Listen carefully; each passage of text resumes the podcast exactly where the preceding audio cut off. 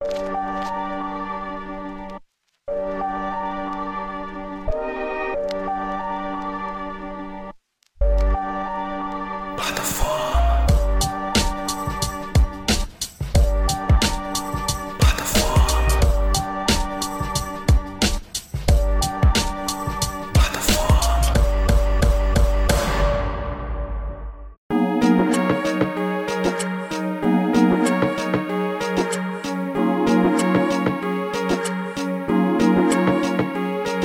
Fala galera, me chamo Jonathan Fernandes, está na plataforma de número 153. É, estamos chegando aí já, passamos já da metade dos 150, né? E estamos chegando perto aos, dos episódios 200.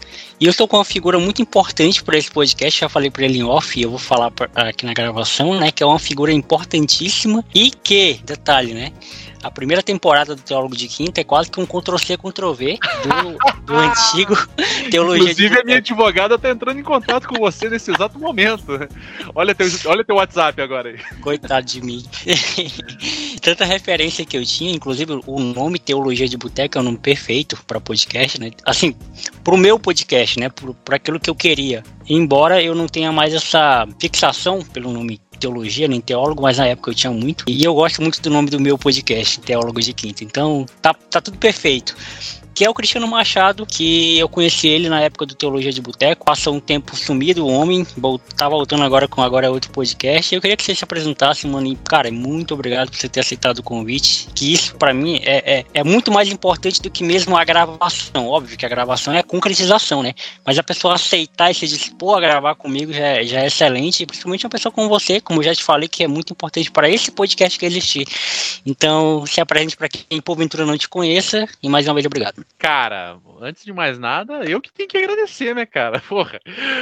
É, bom, meu nome é Cristiano Machado, sou filósofo pela Universidade Federal do Paraná, fui pastor, sou pai da Sara, sou pai da Sofia. Acho que esses são meus títulos principais, assim, pai da Sara e pai da Sofia, meus títulos principais. É, filósofo pela Universidade Federal do Paraná, que eu tenho muito orgulho de ter estudado nessa instituição centenária e sou anarquista, né? Anarquista como como diz o, Sócrates, né? Sou um socialista na, no final da palavra, assim. Eu sou um anarquista como Sim. Como poucas pessoas é, compreendem o que é anarquismo hoje em dia no Brasil, talvez seja o caso a gente até falar um pouco sobre essa safadeza que é o anarquismo.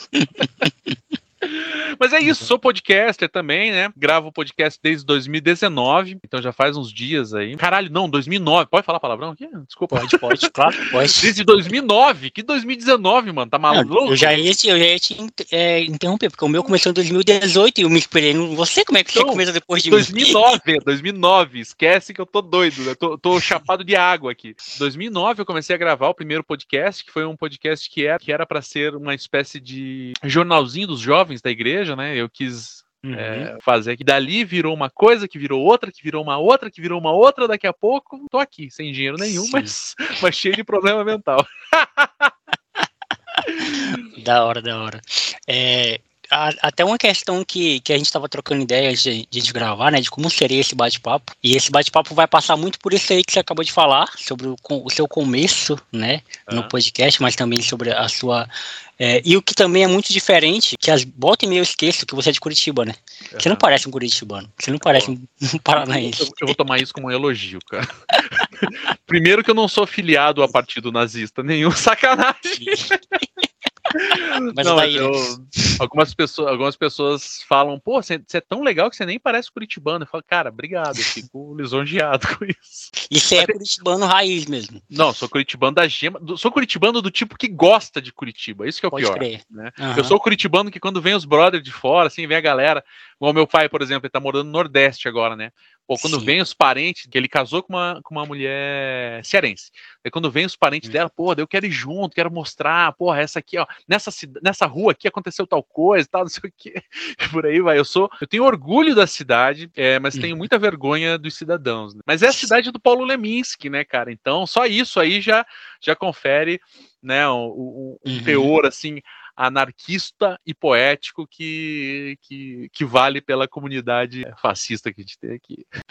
da hora, da hora. Cara, é, e eu te falei, né, que eu ia te falar um pouco de como começou é, o meu podcast. Eu comecei a fazer podcast propriamente em 2017, não era esse, junto com a galerinha, que eram amigos meus, a Brenda da Bahia, o Natanael do Maranhão, o Fio de Pernambuco, que era meu editor até ano passado. Ele foi o editor desse podcast. Ele editava por, por amor mesmo, nunca ganhou, nunca deu um centavo para ele para editar meu podcast, ele sempre se, se, doou, né? E não só isso, né? A, a, na transição dele, eu gosto sempre de frisar isso, ele, ele não gosta que eu fale muito, mas eu, eu gosto sempre de frisar isso.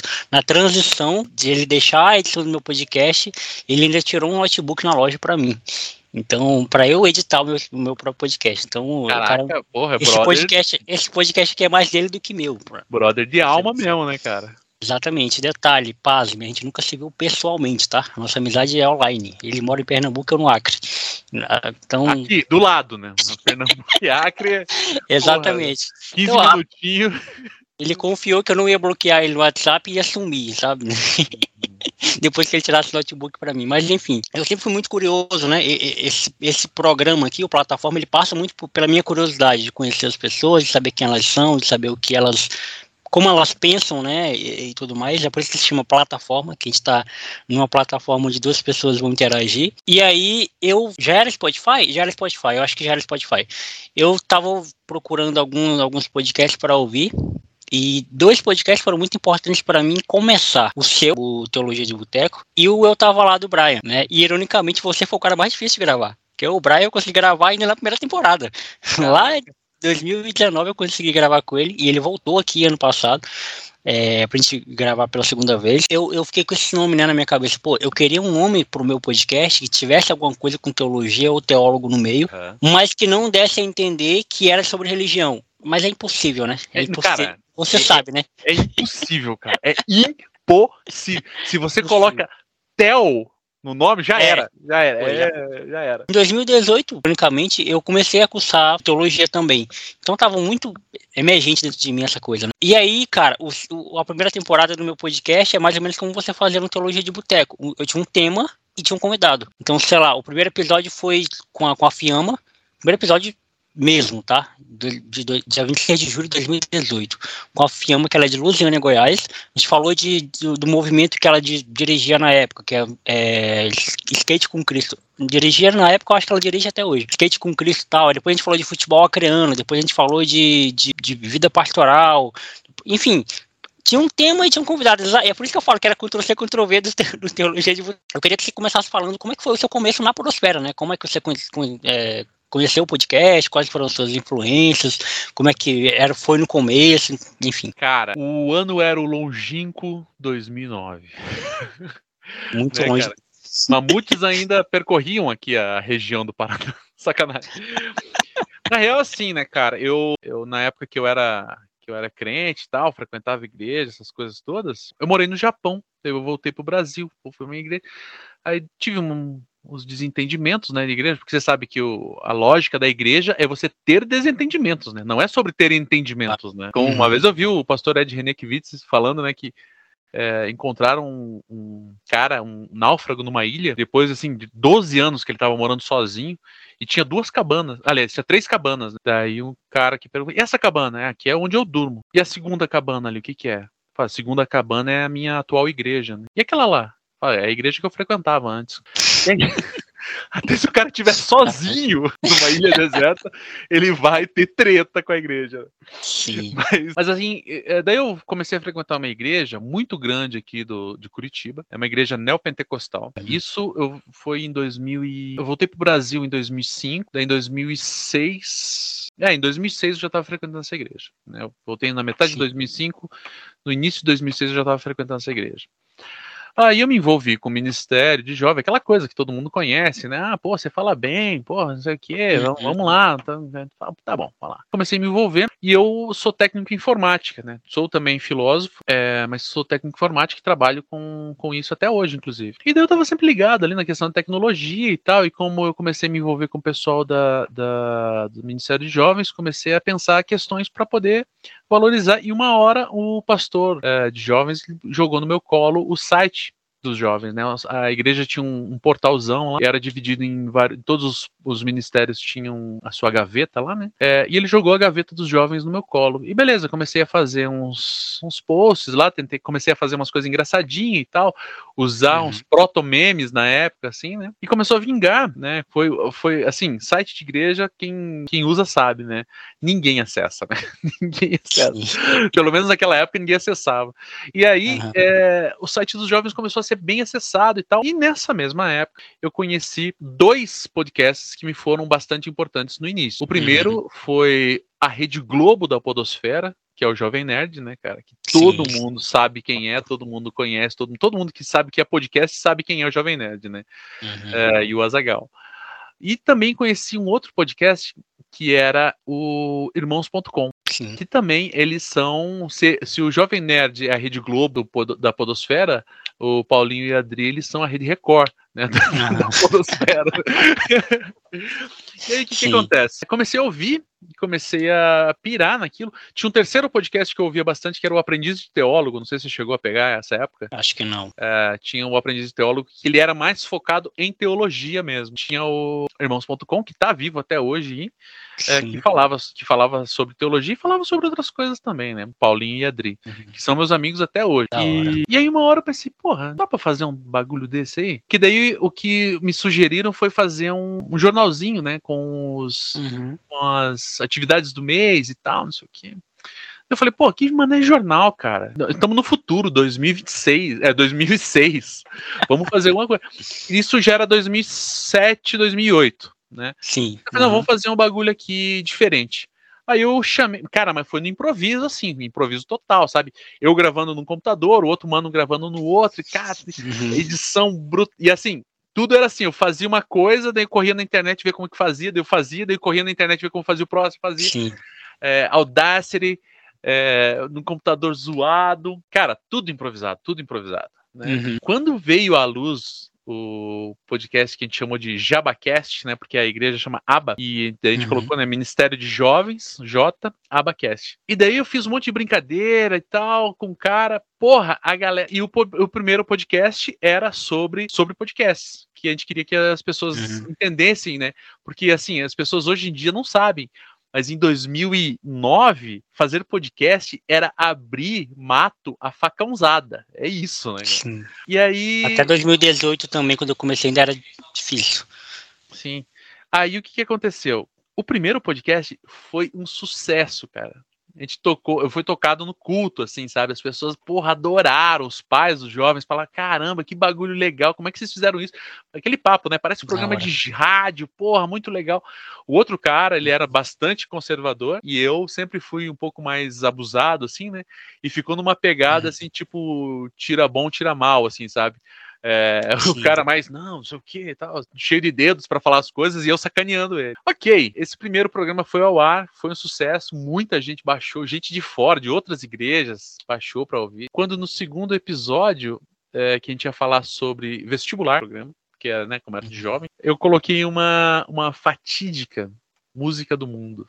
Isso gerou Nossa. um problema, cara. Você, não sei se você sabe, você já leu a Bíblia, né, cara? Você sabe que Sim, o décimo muito, primeiro mandamento é não usarás música do mundo. Sim, filme é. pode, né? Filme Qualquer pode. outra coisa pode. Inclusive, música não. pode, né, cara? Isso. Né? O que não pode é música. Enfim, não vamos nem entrar nesse mérito, porque senão eu vou, estar, vou ficar com raiva, cara. Aí gerou uma polêmica lá, pô, mas será que pode? Será que não pode? E naquela época, cara, 2000, 2009, eu já. Sabe quando você é quando você já tá cansado de um papo, uhum. eu já tava, eu já tá, o meu saco, ele já tava estufado, já tava para explodir de ah, música do mundo, pá. ah, mas as pessoas, a santidade das pessoas. Aí eu falei pro rapaz que, que era o técnico, o técnico de áudio, né, do negócio que tava. Eu falei, cara, mas assim, vamos ser bem honesto, né, cara? A gente ouve música do mundo o tempo todo, o tempo integralmente. Você está vivo, você está ouvindo, sabe? Ainda que você não queira, porque é uma característica da música, né?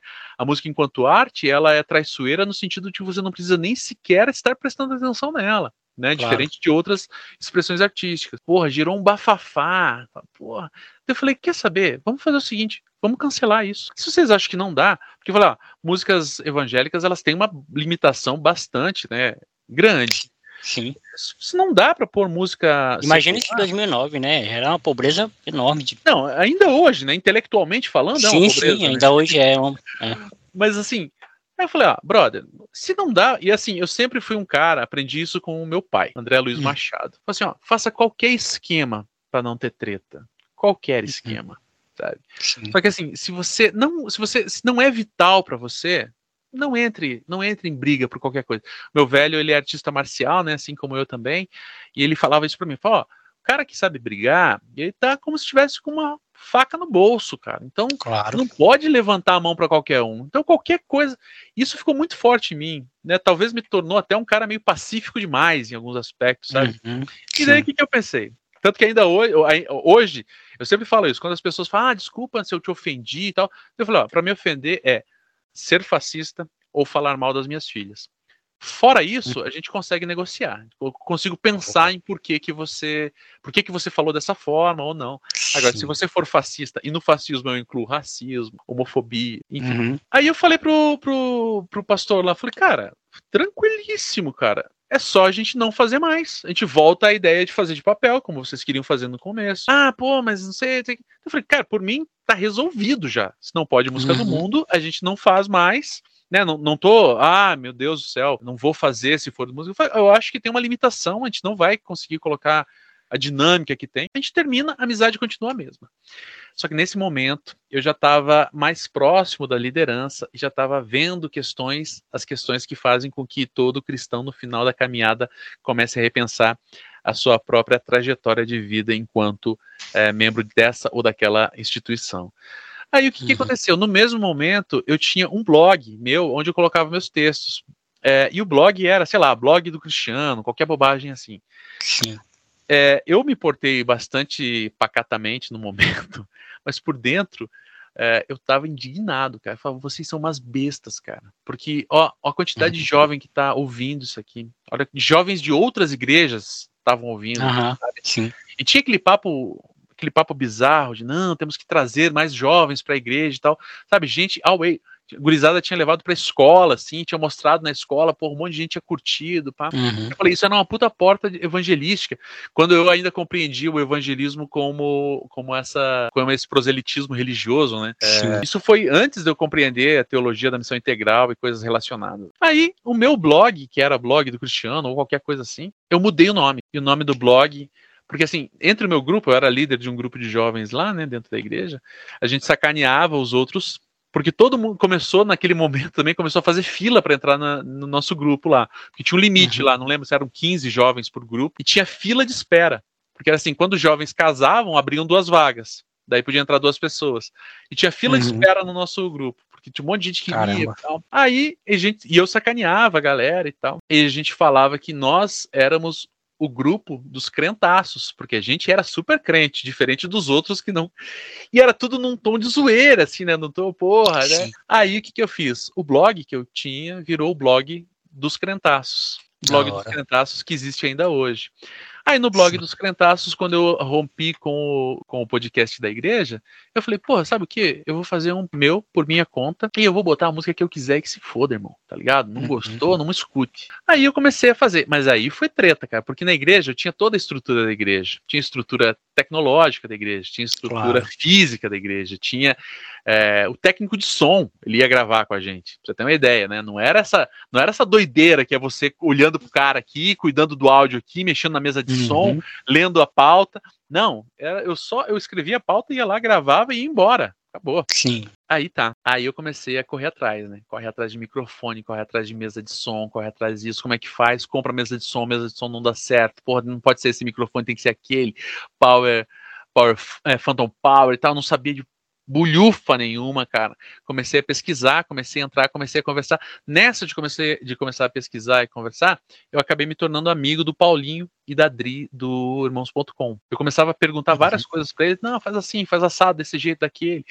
Comecei a, a perceber que tinha um, um espectro maior do que aqueles que eu conheci. Comecei a conhecer alguns podcasts de cinema, podcast de game, que já tinham na época algumas coisas, alguns, algumas, tudo era uma cópia do Jovem Nerd. Tudo era uma cópia do Jovem Nerd. Sim, sim. Nessa de começar a gravar, eu comecei, corre aqui, corre ali, faz isso, faz aquilo, como é, como é que faz? E eu fiz o primeiro episódio do Crentaços, que era o Pod Crente, né? E no primeiro episódio. Que existe uma... até hoje, né? Sim, pode, crente existe hoje. E esse programa tá no ar até hoje, inclusive. Sim, sim. É, a edição tá cagada do início ao fim, né, cara? Não preciso nem dizer, né, cara?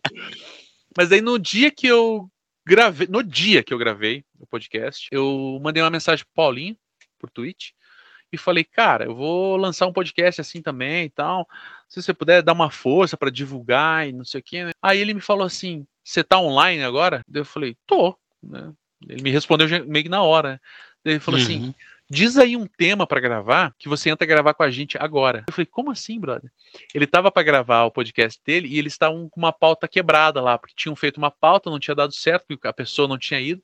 Eles estavam pensando numa outra pauta de emergência para gravar na hora. Sim. E eu mandei lá, não lembro o que que era, sei lá, desafios da evangelização, uma coisa assim, sabe? Uma coisa bem genérica. Uhum. E eles curtiram a ideia e me chamaram e eu gravei. E antes do Podcrente e é, antes do podcast ir ao ar, eu gravei esse podcast com o Paulinho e com a Adri, e já ali comecei a me envolver com a galera e tal. E daí veio o segundo podcast, terceiro, quarto, quinto, e daqui a pouco estabeleceu-se a lógica, porque tinha muita gente que gostava do podcast. Quer dizer, que ainda gosta, né? Mas Sim. naquele momento era um diferencial absurdo, você não tinha nada como aquilo, né? Você tinha os irmãos.com, que eles tinham uma postura bastante mais conservadora do que a minha, Uhum. Tinha o Aprendiz de Teólogo, que era engraçaralho, mas era sobre teologia.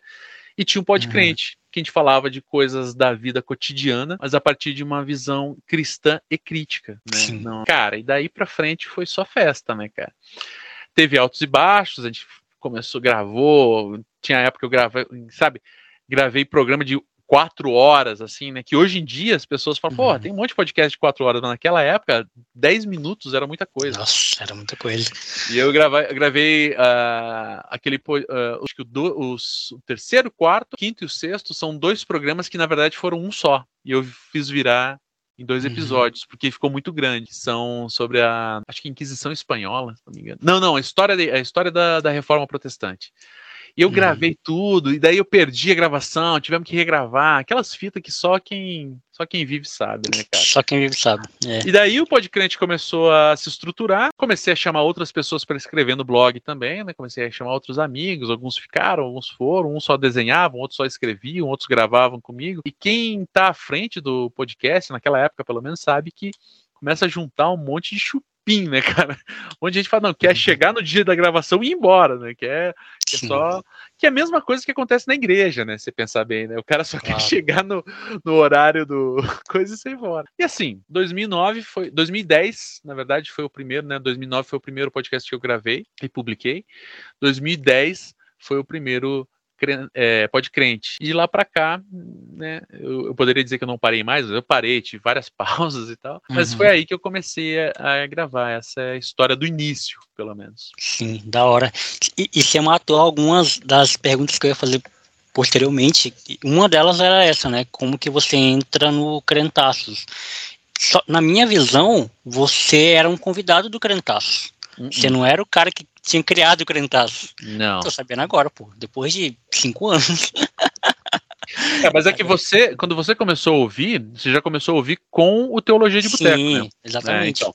Mas o que acontecia é era que o Teologia de Boteco, ele surge em 2015. Uhum. E o Crentaços, ele surge em 2010. Então, a gente tem esses cinco Sim. anos aí. Entre um e outro, você tem a criação do Na Minha Fecal Opinião, que era o programa de vídeo. Não sei se você chegou a ver alguma vez. Uhum. Eu vi tinha... agora que você repostou, parece. Né? É, aí tinha os vídeos também. Nessa dos vídeos, porque daí eu gravei, gravava cinco, ficava um mês sem gravar, daí gravava mais dois, daí passava dois uhum. meses sem gravar, aquela coisa. Daí entrou o Henrique Serra, né, que era um amigo meu de um outro podcast. Ele veio, inclusive, depois ele veio morar em Curitiba, daí ele assumiu as edições e tal, não sei o quê. Teve uma fase que era com ele. Depois ele teve que sair, trabalhava pra caceta, acabou que não conseguiu mais dar conta, né? E eu fiquei um tempão sem uhum. gravar. Nessa de não gravar, em 2010, a gente começou a Igreja do Armazém. E daí eu acho que em 2011, o Jonathan e a Tamires, eles começaram a frequentar lá. No final de 2011, no início de 2012, ou no enfim, por ali. É, eu gravei um vídeo, gravando no meu celular mesmo, falando, ah, pô, vou fazer um vlog aqui, não sei o quê. E o Jonathan, que é um profissional de rádio e TV, falou, cara, você não quer que eu edite uhum. isso para você? Eu falei, brother, eu não tenho grana, cara, eu não tenho nada. Ele falou, não, só, só pelo prazer de ver o bagulho funcionar, né? É, e daí, beleza, daí o Jonathan começou a editar. Eu filmava e mandava para ele. Prime os primeiros três episódios foi assim. A partir do terceiro, ele falou: Cara, você não quer que eu vou aí na tua casa, a gente arruma um cenário e tal? Daí a gente começou a arrumar cenário, daí depois a gente começou a arrumar iluminação. Daqui a pouco começou a cenografia, outros personagens e tal. E foram, se não me engano, quatro temporadas, quatro anos gravando. E foram quatro anos bem intensos, assim, porque era bem louco. E daí, durante a gravação, né, durante esse período de gravação, daí o Jonathan também assumiu a edição do do Podcrente, é, eu comecei a fazer umas devocionais semanais no Crentaço. E essas devocionais uhum. eram, tipo assim, uma leitura de um texto bíblico e uma reflexão sobre aquele texto bíblico. E era sempre uma reflexão com teor crítico, né, com uma chave hermenêutica na pessoa de Cristo, né, tentando Sim. se esquivar de uma, de uma mentalidade, bom, de N mentalidades problemáticas que podem ser utilizadas. Nessa época uhum. também eu estava me aproximando demais da teologia da missão integral, é um movimento que, enfim, você conhece, né? As pessoas, as pessoas que não conhecem podem pesquisar depois, mas é, eu comecei a me envolver porque tinha um núcleo de pastores pastores da teologia da missão integral aqui em Curitiba. Quando uhum. eu estava nessa igreja pentecostal, eu comecei a me revoltar com uma série de coisas. E, e aquela, aquele comentário que eu falei, né, que eu me aproximei dos luteranos que bebiam mais do que uma esponja, foi nessa época, inclusive. que eu falei, eu tomava uma lata de cerveja, os caras já tinham tomado três cervejas. Né? Eu falei, caraca, os caras são uns monstros. E nessa eu comecei a fazer essas devocionais, porque eu via que o Podcrente, ele tinha uma pegada mais da zoeira, mais sacanagem, a parte a gente também falar sobre questões é, bíblicas, mas era mais tipo assim, sabe, o, o papo da galera, assim, tal, muita sacanagem e tal.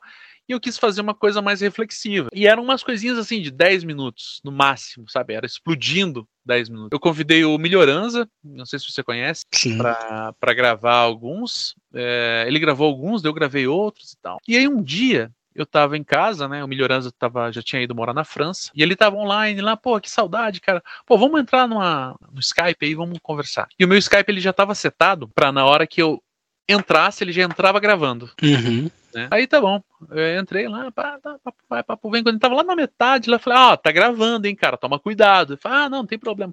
E a gente começou a desenvolver um papo, começou a falar sobre as questões da vida, sobre o fato dele ter ido para França, como que era o ministério lá, como que era o ministério aqui, como que era a relação dos brasileiros com a fé fora do Brasil e dentro do Brasil. Eu comecei a falar do Japão, ele começou a falar da França e tal, não sei o que. Comecei a falar das realidades da igreja do armazém.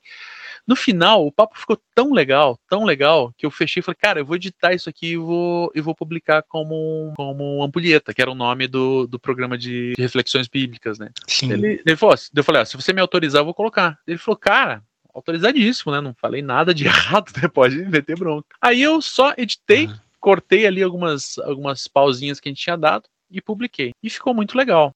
Só que uma coisa, ficou completamente diferente. Era eu, uhum. Cristiano Machado, conversando com uma pessoa sobre um determinado tema diferente do programa original, que eram reflexões. Mas muita gente elogiou, muita gente falou, cara, esse programa ficou legal, ficou bem, bem interessante. Aí eu pensei, pô, vamos, isso aí dá um novo programa. E eu comecei a pensar, pô, vamos uhum. pensar, vamos, vamos fazer, vamos continuar com as reflexões bíblicas, mas vou fazer um outro programa. Que depois, ele, no início era para ser mensal, assim, né? A gente colocou lá na, na no Apoia-se, né? Que, ah, se chegasse Sim. a não sei quantos quantos reais por mês ia ser mensal, se chegasse não sei quantos, ia ser semanal, é, quinzenal e tal. E acabou que ele ficou, ele se tornou quinzenal durante muito tempo por causa uhum. disso. E o que que era? Daí tinha um texto de um ex-amigo meu, né? Porque daí depois o cara se tornou bolsonarista, uhum. um texto chamado Teologia de Boteco, onde ele falava sobre as questões referentes a, a retirar do ambiente do ambiente higienizado das igrejas e das universidades cristãs a teologia e propor uma teologia que fosse da realidade, né? Uma teologia de enquanto você está jogando sinuca com o teu amigo. E na é, é muito bizarro, cara, porque esse cara, porra, era gente boa demais nessa época. Eu falo, a teologia que você, a teologia que você faz enquanto está passando o, o, giz azul no, no, taco de bilhar, sabe? Uhum. Essa é a teologia que vale a pena, não é? Boa. Não, e essa teologia de boteco, né, por essas brincadeiras, né, do bilhar, enquanto você está é, tomando uma cerveja, essa teologia que se faz na, na vida prática, né, na materialidade da coisa, era uma coisa que me parecia muito pertinente naquele momento, porque assim, eu convidei pessoas é, no, o primeiro foi o, o Milho, para falar da prática, da vida dele, o que está acontecendo aí na França, né? Como que é a igreja na França e tal. E aí eu achei que esse nome pegaria bem. E eu falei com o cara, Muito falei, bom. porra, posso roubar esse nome aí, né, desse texto? Ele falou, ah, pode, né, não sei o quê. Peguei, virou uhum. Teologia de Boteco. Teologia de Boteco que iniciou-se no dia 8 de março de 2015. Foi o dia que foi publicado o primeiro Teologia de Boteco com esse nome mesmo. Que foi eu, o Melhoranza e a Tamires falando sobre o papel das mulheres nas estruturas religiosas brasileiras. Foi dia 8 de março, ah, tá. Dia Internacional das Mulheres. Aí tá bom. E daí, pô, daí foi um papo desenrolou, pá, né? O Milho perguntando as coisas, a Tamires falando e tal. Falei várias bobagens na época, nossa. Aí, aí tá, o segundo programa já o Milho já não pôde fazer, porque ele tem lá, tinha, ele tinha problema de horário, né? Porque ele tá na, na Europa, eu tô aqui no, do Brasil. Eu falei, ah, beleza, vou tocar. E comecei, e gravei mais uns três, assim. Só que eu gravei, tipo assim, três programas e soltei um por semana, assim, né? Daí uhum. o Jonathan, cara, segura isso aí, que isso aí vai dar dinheiro pra gente. Vamos botar isso aí no Apoia-se. E a gente fala, ó, se as pessoas estão gostando, vamos a, a, gente conseguir levantar tanta grana por mês, a gente faz mais. E beleza. Boa. Acabou que no final das contas a gente fez, fez isso, fez é, quinzenal por conta disso. E daí eu comecei a convidar vários amigos, pessoas ligadas à religião de uma forma ou de outra, falando sobre a realidade né, da, da fé cristã e tal. E o Teologia de Boteco se estabeleceu como um puta programa, assim, né, um programa onde, onde eu, eu tentava extrair essas questões, né, extrair é, a, a, prática, a realidade, né? Falamos sobre uma série de, de pontos. Em 2017, a minha mãe morreu. Uhum. E isso abalou bastante a minha vida, mas bastante mesmo. Em, começou em 2015 o programa, em 2017 minha mãe morreu. Nesse período de dois anos, eu fiz 24 programas e depois mais 24 programas, né, 48 programas ao todo. Uhum. O Teologia de Boteco ele começou a guinar para uma outra perspectiva, que falava Sim. muito mais de política, falava muito mais da prática da vida mesma. E eu percebi que não estava mais se encaixando com o Crentaço. E eu já estava cansado do uhum. Crentaço, assim, né? Não, não cansado das pessoas, né? O Jonathan e a Tamir são meus amigos até hoje, né? É, me encontro com eles, a gente é amigo demais. Só que eu queria um espaço maior para desenvolver isso. Porque daí aí, ó, uhum. eu já comecei a pensar coisas diferentes, já comecei Sim. a propor. Você foi mudando, né? Eu estava na, na universidade, né? Tava fazendo filosofia, estava pensando outras coisas. Aí a morte da minha mãe deu um. Bom, quem tem quem tem mãe ainda não sabe, né? E espero que demore uhum. ainda para saber. Mas quando morre sua mãe, quando morre seu pai, é, cai uma ficha brutal, assim, sabe? É como se alguém colocasse uma ficha no pente de uma espingarda, né? no pente de uma metralhadora, aliás. Uma espingarda Sim. não tem pente. E te desse um tiro na testa. Porque a uhum. ficha vem, cara, em, na velocidade da luz. E quando ela caiu, eu falei, cara, é isso eu preciso, preciso desse espaço. Uhum. Em 2017 surge o site teologiadeboteco.com. E o site Teologia de Boteco, eu comecei aí sim, comecei a me afastar dos temas religiosos e comecei a me aprofundar nos temas políticos, uhum. tomando, tomando então nesse momento uma perspectiva anarquista da coisa, né? Assumindo uh, plenamente a leitura anarquista dos temas, né? Então, em 2017 surge teologiadeboteco.com.br, me desvencilhando do, do Crentaços, né, por vez. O Crentaços ficou com Jonathan e a Tamires. Uhum. Minha herança, né, que deixei para eles. E, e, é isso, assim surgiu Teologia de Boteco como você conheceu. Né? Você conheceu em 2018, uhum. você falou, né? Sim. É, então... Mas quando eu conheci, quando eu comecei a ouvir, ainda estava no Crentaços. É, mas foi pouco tempo assim, aí você parou de fazer no Crentaços. Uhum. É, foi pro. Foi dependente, né, digamos assim. Uhum. É porque é eu, ainda, por isso eu também. ainda continuei fazendo um tempo, porque, Sim. se não me engano, a gente ficou até, até o final de 2017, iníciozinho de 2018, uhum. mas daí o, o site Teologia de Boteco já tinha, e eu tava publicando nos dois, assim. E foi assim que começou, foi assim que surgiu, né? Sim, sim. É, e, em 2017 eu já ouvi, eu conheci o, o Teologia de Boteco em 2017 mesmo, foi por aí. 2016, 2017, por aí, foi por esse período. É, e eu lembro que em 2017 a gente tinha, um, eu não sei se esse podcast ainda está acessível em algum lugar, é, mas a gente tinha um, um, a gente tinha criado um podcast mensal, né, que é com essa galera que eu te falei no início, né, que era eu, é, o meu amigo lá do Maranhão, a minha amiga lá da Bahia e o Fio, lá de Pernambuco. Era Nordeste e Norte, né? É, reunido.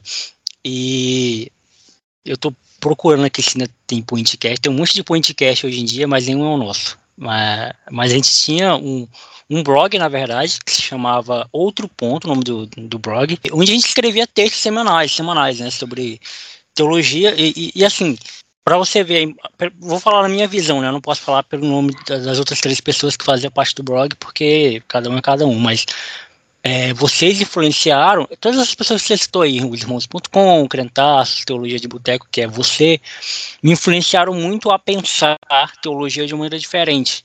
É, deixa eu só contextualizar, né, a minha vida. Eu, desde que me conheço por gente, eu sou de menino de igreja, né? É, é. E, e observe. É, nasceu falando, em berço evangélico. É, Pior que não, eu nasci num berço muito religioso. Uhum. É, minha avó espírita, católica, meio que me misturou dos dois. É, minha, aí a minha mãe ficou mudando de religião várias vezes assim, durante a minha infância, tá? Tipo, minha mãe foi testemunha de Jeová, depois minha mãe foi católica, depois minha mãe foi evangélica. Por último foi evangélica, a minha mãe. E só que assim, o meu lar, religiosamente falando, era muito democrático, né? A minha mãe nunca falava assim: "Ah, vamos para onde eu tô". Não, minha mãe sempre me deixou aberto, ó. Eu tô indo para essa igreja, se você quiser ir, você vai. Se você não quiser ir, não vai. É, mas eu acabava indo para todos que ela, que ela ia, né? Teve só um momento, eu acho que ela ficou, ela ficou na testemunha de Jeová e foi para católica. Mas porque tinha mais amiguinhos lá e, e, e com todo Pode respeito crer. aos meus irmãos de testemunha de Jeová, mas vocês são muito chatos, não tem o que fazer, não tem o que fazer testemunho de Jeová. Chatão mesmo, né? É, é muito chato, é muito chato, não tem, é, não pode nem olhar para trás, velho, no momento lá do, da reunião, não pode nem olhar pro lado nem, nem para trás, tem que ficar centrado olhando pro cara lá na frente. É, mas, mas enfim. Ah! É, e eu era de uma igreja neopentecostal também. Incrível, né? Como a maioria desses, desses ambientes tóxicos, assim, religiosamente falando, saem de lugares assim, é, neopentecostal, aquela igreja de bairro. E, e, e aí eu era o cara que fazia tudo na igreja. Tipo, menino novo, né? Tipo, apaixonado. Cara, limpava banheiro, cuidava do som, é, cuidava de criança, limpava é, instrumentos musicais. Cara, fazia tudo. Abria culto, encerrava culto, orava. É, enfim, eu fazia tudo, tudo, tudo, tudo, tudo.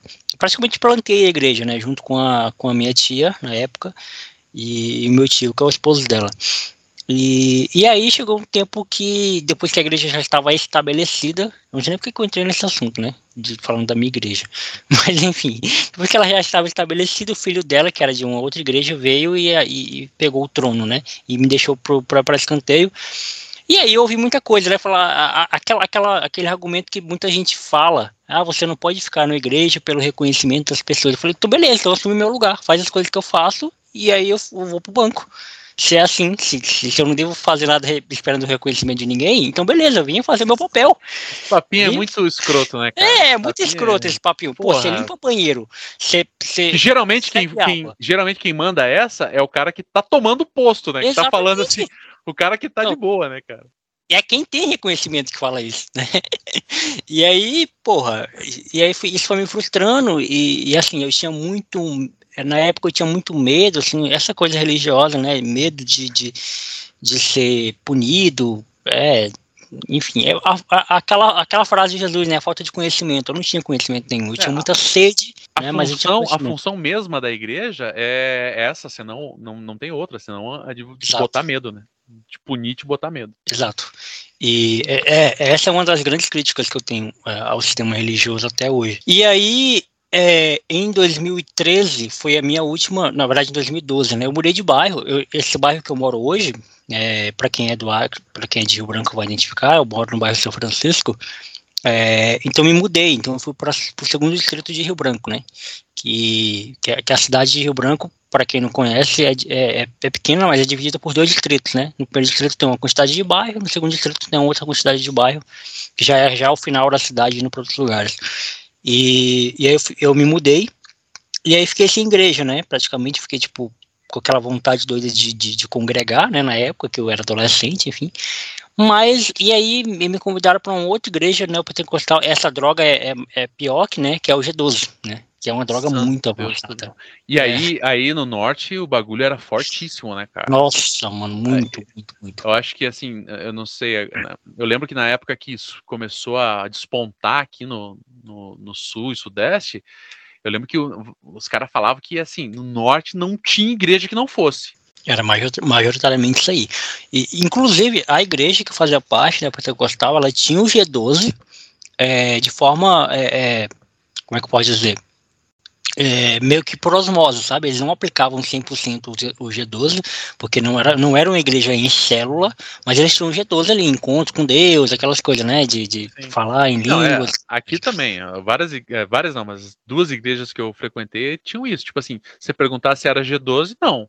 Mas, tipo assim, se você batesse uma foto do G12 batesse uma foto dele, fala, cara, é a mesma coisa. É, é a mesma coisa, exatamente. E aí eu fui para uma igreja que era totalmente G12, e aí eu tive vários conflitos com o pastor de lá. É, um, um dos conflitos que eu tive com esse pastor, que foi a gota d'água, foi numa banda que eu sou muito fã, né? E, e olha só, é o detalhe, o, o Cristiano, eu não sou fã de uma banda, sei lá, um Iron Maiden da vida. Não, não é uma, nenhuma banda que. Se bem que Iron Maiden também não é banda tão. Não é nenhuma banda que cultuava Satanás. Tá certo porque Iron Maiden é chato. Eu não sou fã de nenhuma banda que cultuava Satanás. Eu era fã de Rosa do Sarão. Caraca. E o pastor ficou puto porque é católico, não é evangélico, sabe? Sabe e... que o meu gato, sabe que o meu gato chama Satanás, né? Você falou que cultua Satanás, eu falei, pô, mas tem que cultuar mesmo. Inclusive, daqui a pouco eu vou chamar ele aqui pra. Participar do, da roda. Enfim, aí eles disse que eu não podia ouvir porque eles, eles adoravam Maria, enfim. Nossa, é um monte de baboseira. Ai, cara, que canseira. Cara, canseira, canseira, canseira. Aí, cara, eu saí fora, né? E eu saí fora. Em 2014, eu tive a revolucionária ideia, assim, pelo menos no sentido de Rio Branco, Acre, tá? Eu sei que isso é muito comum no Brasil. Eu não tô querendo dizer que, nossa, eu criei. Não, eu não criei nada. Mas aqui no meu contexto local de Rio Branco Acre era algo inimaginável. Eu, hum. O que, que eu fiz? É, me reuni com meus amigos, que é isso, o projeto é esse. Por mais que muitos críticos, pessoas olhem para mim e falem, ah, quis fundar a própria igreja. Porra nenhuma. Não quis fundar nada. Eu me reuni com os meus amigos para orar e ler a Bíblia, pô. Só isso. Na biblioteca pública da cidade. Foi eu, o Marcos, a Karina e a Cristina. Só que isso foi tomando uma proporção. Eu acredito daqui a pouco a gente vai eu vou te perguntar sobre a igreja do armazém também, que eu acompanhei, tá? Você vê como eu sou seu fã, né? Tudo que você botou na internet eu acompanhei. Os seus textos, inclusive, leio até hoje. Mas enfim, a gente criou esse grupo chamado Adoração Livre. O nome do grupo é bem. Esse grupo existe até hoje, tá? Embora hoje esteja nenhum, nenhum membro da fundação esteja presente mais nele, só eu. Todo mundo foi embora. Todo mundo largou, largou a mão. E aí a gente se reunia na minha casa, uma vez por semana, é, orava, lia a Bíblia, eu pregava, né? Em 2018 comecei com satologia, é, para aprender mais, enfim, na verdade nem tanto para aprender, foi para tirar os meus, os meus, preconceitos, né? Que eu tinha sobre, sobre Bíblia e religião e, e, e muita coisa que durante toda a minha vida eu acreditei. É, e aí, cara, por que, que eu tô dando todo esse panorama, né, para chegar no podcast? E em 2014 a gente criou esse grupo e ficamos é, até dois, juntos até 2018. Né, uma galera foi indo embora, a Karina foi embora primeiro, porque a Karina ela nunca fez parte efetivamente do grupo, porque ela tinha uma, uma segunda igreja, né, que é a igreja uhum. batista. É, só eu, a Cristina e o Marcos que não tinha igreja nenhuma. Não, perdão, o Marcos também era da igreja cristã, pra tu ver, como era um monte de gente que não tinha nada a ver. Pode crer. E aí, com o tempo, o Marcos foi abandonando a cristã também, porque ele foi aprendendo que, que o que ele aprendia lá não, não era muito legal. E aí foi todo mundo embora, ficou só eu, e veio mais gente e tudo mais. E foi muito legal esse período que a gente, que a gente ficou junto. É, hoje o projeto existe, porém, é, a minha prima mora em Presidente Prudente, ela mora em São Paulo. O meu amigo mora aqui no Acre, porém, ele, ele anda muito ocupado, então a gente está parado por conta disso. Em 2017, eu me reuni com a galera para escrever, e agora eu vou voltar porque eu estava falando lá no, lá no início. A gente escrevia texto sobre, sobre tudo, assim. Eu, eu lembro, é, você conhece o Poetas no Topo, né? Aquele projeto lá da Pineapple de rap e tal. Uhum. Eu, escrevi, eu escrevi sobre, aquela, sobre aquele rap lá, numa visão cristã, obviamente. A gente escrevia sobre filmes, a gente escrevia sobre, sobre assuntos que estavam que, que na internet. E aí, cara, vamos criar um podcast, vamos criar um podcast. E olha só o nosso trampo, isso, isso é 2017, tá? A gente, como é que a gente gravava? A gente tinha um grupo no WhatsApp, na época eu acho que o WhatsApp não tinha opção de ligação, é, eu acho que não, não tinha, não dava para ligar pelo WhatsApp. Uhum. Eu acho que isso foi, eu acho que isso foi aplicado em 2018, porque eu lembro que em 2018 eu já gravava chamada. e a gente mandava, a gente mandava áudio, cara. A gente mandava áudio. A gente botava quatro negros num grupo e ficava trocando áudio. E aí, você gravava o seu, todo mundo ouvia o seu, e aí que gravava o dele, aí, entendeu? Mano, um episódio de uma hora levava cinco, seis horas tranquilo pra gravar. E era muito trampo. E aí o Phil, né, que é mais uma vez sendo citado aqui, fazia o trampo de reunir todos esses áudios, compilar todos esses áudios, fazer a mágica. E, e não ficava nada dinâmico, né? Porque você imagina. Imagino. Era na hora, né? Ficava muito, muito. Mas era, era o que dava pra fazer na época. E a gente gravou acho que seis episódios. A gente, a gente era mensal também esse podcast, né? Não tinha como ser semanal. É porque, é porque demorava um mês para gravar. Exatamente, não tinha como ser. E aí todo mundo fazia faculdade, todo mundo, enfim, tava, tava muito disperso na vida. E aí esse projeto não foi para frente, né? O, acabou o blog, acabou o podcast, acabou tudo, e eu fiquei com esse interesse de, de, de criar o podcast, né? Uhum. De, de, uhum. criar um podcast meu. A minha influência maior é o rádio né? Eu até achei que você ia falar isso quando, quando você começou a falar. É, porque eu tive uma experiência em rádio em 2013, na igreja que fazia parte, 2013 não, perdão, 2011. Em 2011, que era um programa de jovem, o nome do programa era Atitude Jovem. Ridículo, que nome ridículo, patético, Atitude Jovem. Faz parte, né, cara? É, era, fazia parte. E era um programa de uma hora. E, e quando você falou do seu amigo, que você tinha um amigo que, que fazia com você que era mais tradicional, nós também tínhamos um cara assim, que ironicamente esse cara, ele batia na mulher dele, Cacete, mano. É, na, ele tava na igreja durante aquele período, né? Mas depois voltou pro mundão de novo e começou a espancar a esposa dele, a bebê, enfim. E era o cara mais santão de nós dois, que ele queria orar antes de começar o programa. Eu achava desnecessário. E eu achava totalmente mano, não tem pra que a gente ficar orando antes de começar o programa. Ora na tua casa, antes de, embora, antes de sair. Precisa a gente se reunir, a equipe, porque a gente só tem uma hora de programa. A gente pagava uma hora de programa. A gente pagava cento e poucos reais pra ter uma hora de programa. Então, você, sei lá, você quer, é, naqueles minutos que você tem pra ajeitar a, a música, ajeitar tudo, você quer orar, nada contra a oração, mas, pô, não, não, cabe. Aí ele fechava a cara, não, pô, mas tem que orar, não sei o quê, eu acho melhor, porque não sei o quê. Enfim, toda aquela, aquela coisa religiosa, aquela mística, né, religiosa que, que, que a gente tinha na época. Sim. E aí, em 2018, eu criei o, o, o Teólogo de Quinta, que, como, como eu já falei, a primeira temporada é, é, é, é um tema, é um convidado, é uma cópia do, do Teologia de Boteco. E aí, depois, é, onde o Plataforma nasce, né? A Plataforma nasce em 2019. A Plataforma é um ano mais novo do que o Teólogo de Quinta, que é um programa dentro do meu, do, do, meu, é mais ou menos o crantaço ali. E aí, cara, onde é que o Plataforma nasce, né? O Plataforma nasce porque eu parei de ter convidados no meu programa. O, o Teólogo de Quinta só teve a primeira e a segunda temporada com convidados. Na terceira eu comecei a fazer monólogo, eu sozinho. Eu pegava, sei lá, três temas e dava opinião. O Teólogo de Quinta até hoje é isso.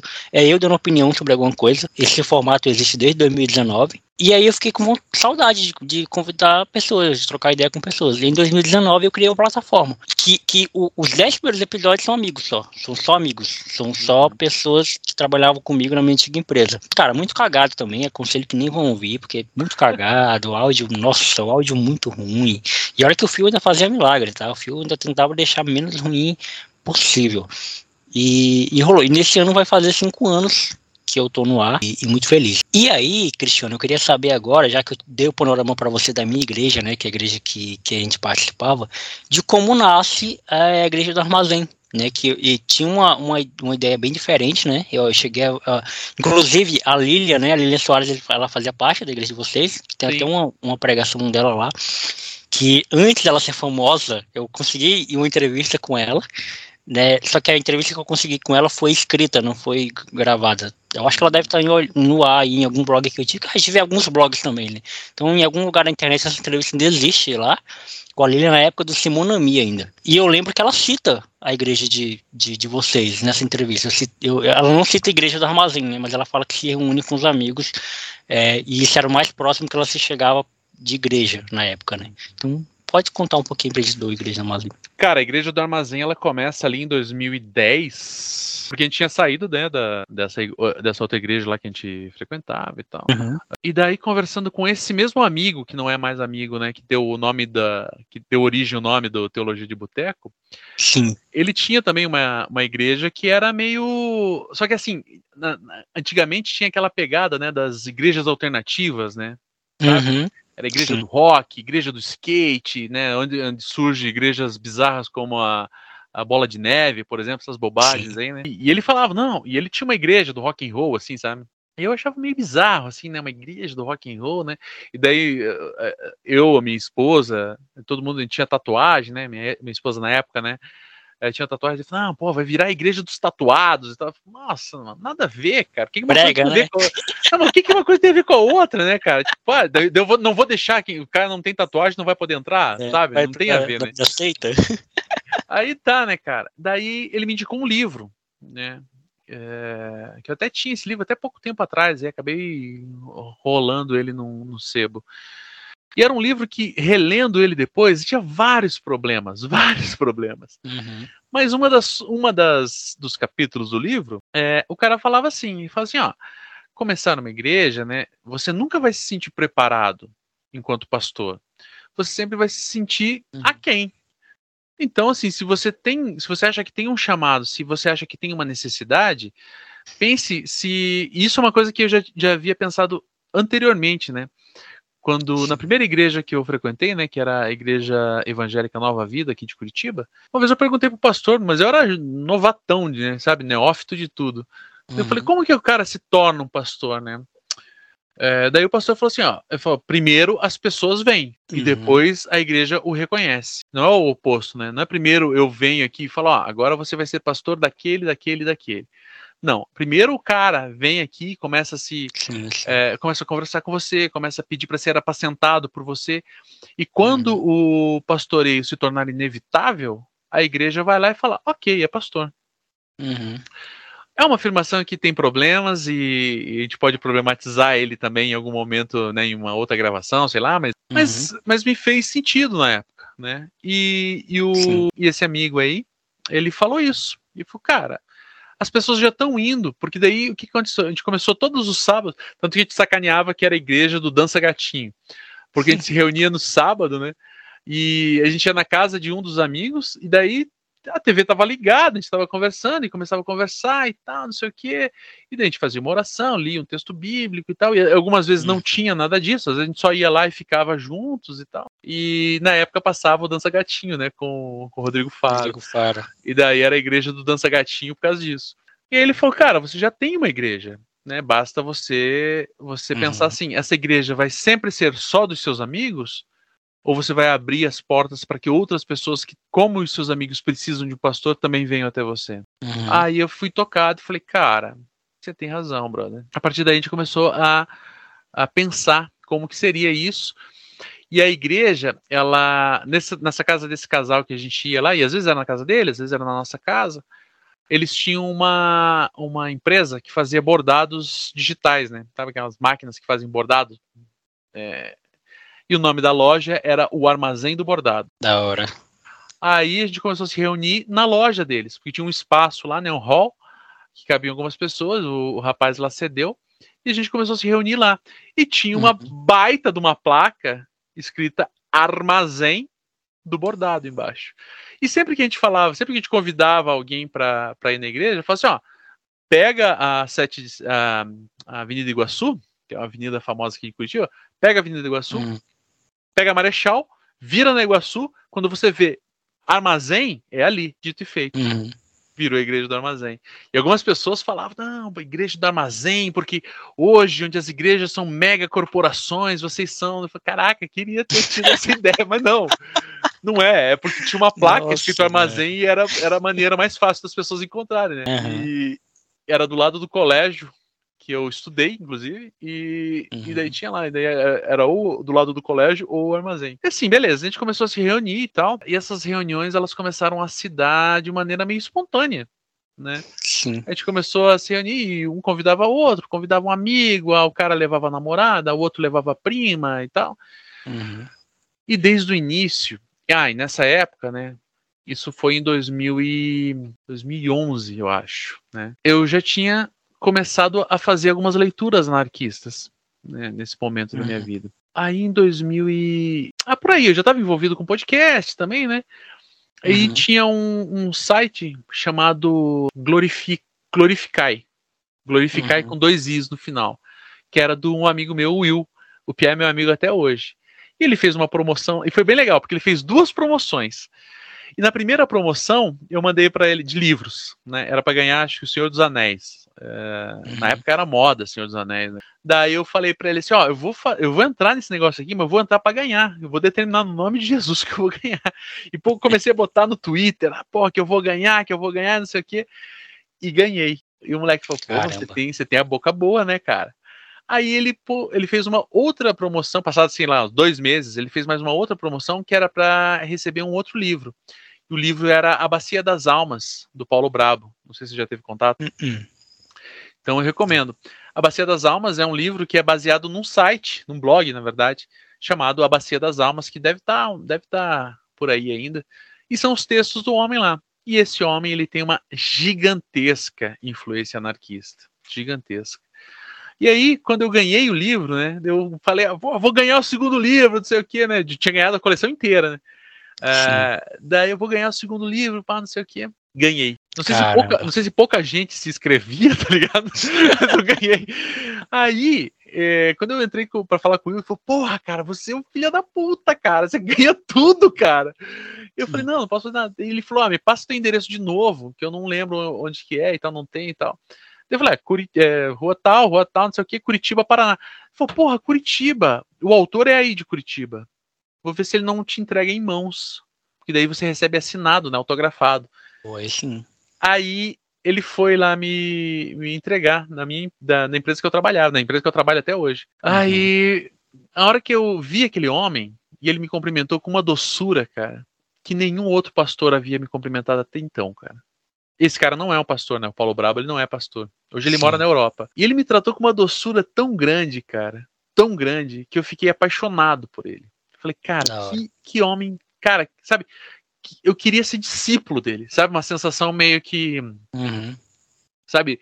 É, Pedro, assim, olhando e falando, cara, eu vou atrás desse homem, cara, porque Sim. não sabe, eu, faço muito essa, essa brincadeira com a música do Padre Zezinho lá, né? Quando, quando Jesus chegou diante dos, dos discípulos, a doçura dele me conquistou. Hum, uhum, sabe? E, e, se o Paulo Brabo estiver ouvindo isso, cara, te amo ainda hoje, cara. Você é fenomenal, brother, fenomenal. Ele me segue no Instagram e tal, de vez em quando ele troca uns papos lá.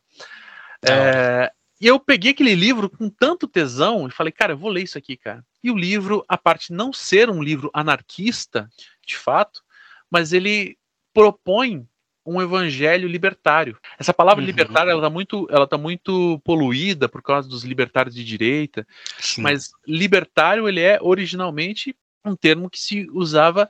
Algumas pessoas vão falar, não, não é nem de direita nem de esquerda e tal, mas é de esquerda, é um termo que se fala assim, é sobre a classe trabalhadora, é sobre a liberdade das pessoas que estão fazendo o mundo acontecer. Né? Uhum. E ele propunha nesse livro é, coisas tão libertárias, mas tão libertárias, e todas elas pautadas pelo evangelho. E eu falo, caraca, mas tem um bagulho aí, né, cara? Eu já, eu já li algumas coisas de anarquia, eu já gostava da anarquia, mas eu não, eu não conseguia conceber isso. E a partir uhum. dessa leitura do, da Bacia das Almas, eu mergulhei de cabeça na anarquia uh, e comecei a pensar questões anarquistas. Eu comecei a pensar a teologia da missão integral a partir de métricas anarquistas, né? Porque o, o próprio René Padilla, né? Quando, quando ele começa a propor lá e o, e o Miguel Escobar, quando eles começam a propor as questões é, relacionadas à, à, missão integral que vão que vão explodir lá na, no, no concílio de é que é lá na Suíça lá Genebra não enfim também não importa quando eles vão quando eles vão propor isso né eu, eu, tive a honra de conversar pessoalmente com o Dr. René Padilha é, e gravei com ele também. E, e, ele falou isso: ele falou, ó, muitas pessoas me acusam de ser um marxista, de ser um homem de esquerda, mas a verdade é que a teologia da missão integral era uma resposta aos marxistas que me questionavam: a igreja vai fazer o quê diante de tanta coisa ruim que está acontecendo na América Latina? Ele falou que ele não era, e não, né, o velhinho morreu, e morreu não, não, não, não, não comunista e não anarquista, né? Ele uhum. morreu cristão. E ele falou assim: é, mas é Sim. é que eu estava na faculdade na época e os marxistas falavam Olha a ditadura, vocês não vão fazer nada? A igreja não vai fazer nada? Olha as pessoas morrendo de fome, a igreja não vai fazer nada? Olha as pessoas pegando doença que, que, já tem vacina, a igreja não vai fazer nada? E diante dessa sensação de a igreja não vai fazer nada, eles começaram a pensar a teologia da missão integral. E eu, naquele momento, comecei a pensar a teologia da missão integral também a partir de uma métrica agora anarquista. E comecei a procurar escritores cristãos anarquistas. Né? Aí eu chego primeiramente no, no Jacques Elie, que foi um. Ele não foi pastor, mas ele, era, ele foi cristão e ele era da resistência francesa durante a ocupação nazista na França. E o texto dele, que é o mais famoso, né, Anarquia e Cristianismo, é um texto que ele começa lá na introdução falando: ah, não estou fazendo o proselitismo do cristianismo, nem o proselitismo da anarquia, mas eu estou dizendo para vocês que dá para ser as mesmas coisas. Quando eu leio esse texto, eu falo: caramba, chega lá no capítulo 13 e fala: tem que ser anarquista mesmo, porra! e depois eu comecei a ler outras pessoas, comecei a ler Leon Tolstói. Quando você começa a pular de cabeça nesses textos, e daí você um texto puxa o outro, né? O Jacques Eli fala do Tolstói, daí o Tolstói fala de não sei quem, e daí você começa a ler outras pessoas. Daqui a pouco você chega na gênese do bagulho. Você começa a ler Bakunin, começa a ler Proudhon, começa a ler Henrico Malatesta, e você começa a ler Henrico Malatesta, que eu amo de paixão, e começa a ler a Emma Goldman, que é uma mulher assim, fenomenal na sua forma de escrever. Ela escreve, sabe, ela. Eu, não, eu, eu, eu queria ter uma máquina. Se alguém chegasse para mim e falasse assim, uma máquina do tempo, o que, que você quer? Quero duas coisas: voltar no passado, desfazer várias cagadas e conhecer a Emma Goldman. São as duas coisas que eu quero, porque ela é uma mulher fenomenal, considerada a mulher mais perigosa dos Estados Unidos pelo governo da sua época. É, e escreveu uhum. coisas que são lindíssimas. E eu comecei a pensar a anarquia, e pensar o cristianismo, né? E comecei a estabelecer métricas próprias, uh, e essas métricas, elas começam a pautar a igreja do armazém. E a igreja do armazém, ela, ainda que fosse um reduto de esquerdistas, como alguns gostavam de dizer, ela era, antes de tudo, uma igreja anarquista, no sentido de que a gente sempre, a gente brincava, né? Todo mundo se chamava de pastor o tempo inteiro. Chamava, ah, pastor, ah. você chegou lá num dia. Se você voltou na segunda reunião, você já era pastor. E a gente falava isso numa tentativa de, de banalizar a autoridade, que é uma característica uhum. muito, muito marcante de alguns grupos anarquistas, é satirizar. É falar assim, ó, o rei é um palhaço. O rei é o bobo da corte, na verdade. E a gente começava a chamar todo mundo de anarquia, é, de, de, de pastor e tal. E no final das contas, quem que era pastor? Ninguém. Se todo mundo é pastor, ninguém é pastor. Isso começou porque a gente uhum. começou a fazer o movimento da contramarcha né, para Jesus aqui em Curitiba. E na contramarcha, é, a gente ia todo mundo de preto, a gente falava assim, ó, você não pode falar de qual igreja você é, porque a gente tentava defender algumas pessoas que poderiam sofrer alguma represália na sua própria igreja, né? A gente ia uhum. todo mundo de preto e colocava umas faixas, né, com alguns textos que iam contra a lógica bizarra da marcha para Jesus. E daí sempre que algumas e toda vez que a gente foi, acho que três ou quatro anos, acho que quatro anos, os quatro anos que a gente foi, sempre vinha gente falar com a gente, e vinha os crentes orar por nós, falar que a gente era satanista, falar que a gente era da Umbanda, falar, sabe, umas bobagens assim que só o crente é capaz de falar. É, e sempre vinham pessoas da imprensa falar com a gente. Tanto que no primeiro ano, uma rádio me convidou, não, venham aqui falar sobre esse movimento, não sei o quê. Quando eu cheguei lá, o pastor que era o encarregado da marcha para Jesus estava lá também. E eles queriam meio que fazer um confronto. Só que o. Né, cara, mentir pra mentiroso não dá boa, né, cara? Eu fui com o meu gravador, eu tinha um gravador portátil, tava eu e o Henrique uhum. Serra, que era esse brother na época, que gravava comigo. Uhum. Aí, na hora que a gente se ligou que a gente estava indo na, nesse lugar, eu falei, porra, é lá na igreja, cara, na rádio da igreja que a gente vai. Eu peguei o gravador, dei na mão do Henrique Serra e a gente entrou no estúdio. Eu entrei no estúdio, bom dia, bom dia, bom dia, vou gravar junto aqui, tá bom? E pau, e já apertei o REC, nem perguntei se podia, entendeu? A partir daí, o pastor já ficou na segunda comigo o tempo inteiro, porque ele, acho que ele pensou assim, porra, esse filho da puta aí, ele não é bobo, cara. Sim Ele não é bobo, porque Exato. assim, ele sabe que se eu falar alguma coisa que depois vai ser editado e tal, eu falei, não, é ao vivo, vamos gravar junto aqui, porque depois eu vou utilizar isso aqui, vou utilizar um recorte e tal, não sei o quê. Uhum. A partir daí, a igreja do armazém começou a se estabelecer como uma igreja que pregava um evangelho libertário. E esse libertária, uhum. esse, essa, essa proposta libertária, né, ela começou a atrair muitas pessoas pessoas que nas suas igrejas se sentiam reprimidas por serem assim, por serem assado. É, algumas pessoas homossexuais, crentes, chegaram, iam lá na nossa igreja para chegar para mim e falar, cara, eu sou gay. E daí quando eu, e eu acho que diante da minha, do meu não espanto, a pessoa acabava falando, cara, você não vai falar nada? Ele falou, vai falar o quê? A única coisa que eu posso fazer, eu não sou, né? Então não vai rolar nada aqui entre nós. É, a pessoa fala, ah, eu, eu acho que eu sou uma, eu sou, acho que eu sou um homem trans. Eu vi o processo de uma menina se tornar um homem e a igreja do armazém se tornou um lugar de acolhimento. Né? E a gente não tinha uhum. pecha de igreja alternativa, né? Porque eu falo, cara, toda igreja é uma alternativa, né, cara? Exato. Se não for o caso, não uma igreja, a igreja dos gays, eu falo, não, então quem é hétero não pode entrar? Eu falo, não, a igreja é para uhum. todos, né? A, a, mesa de Cristo, é, ele colocava todos, colocava os radicais de direita, os radicais de esquerda, colocavam as prostitutas, os cobradores de impostos, e diante da, do símbolo da Eucaristia, que era o quebrar do pão e o servir do vinho, todos sentados à mesa, segundo o apóstolo Paulo, fala: julguem-se a si mesmo, e são claro. dignos de partir o pão. E partir o pão não é de comer o pão, mas é de quebrar o pão em dois pedaços e dar para o cara ao seu lado e falar: toma aqui, meu irmão, um pedaço para você. Uhum. E fazer com que esse ciclo voltasse até você o pão, que vai recuar lá na oração do Pai Sim. Nosso, que é o que o apóstolo Leovaldo eh, Ramos fala, né? Que se você, se você ora o Pai Nosso e nega o pão a alguém, você está orando contra Deus. Uhum. Porque ele uhum. chama, se você fala o Pai Nosso, na hora que você fala Pai Nosso em, em uníssono com outra pessoa, você está declarando automaticamente que você é filho de Deus e irmão do cara que está orando com você. E quando você uhum. fala isso falando né, do aspecto espiritual da igreja. E quando você fala sobre o pão nosso, você fala que aquele pão que você recebeu de Deus não é só teu, é de outro cara. Então, se aquele cara que está orando com você está com fome, automaticamente você é um ladrão de pão, ladrão de pão do seu irmão. Sim. E essa métrica foi a métrica que norteou a lógica da igreja do armazém. Tipo assim, quebrar o pão, né, romper o pão, dobrar o pão, é declarar automaticamente você é meu irmão.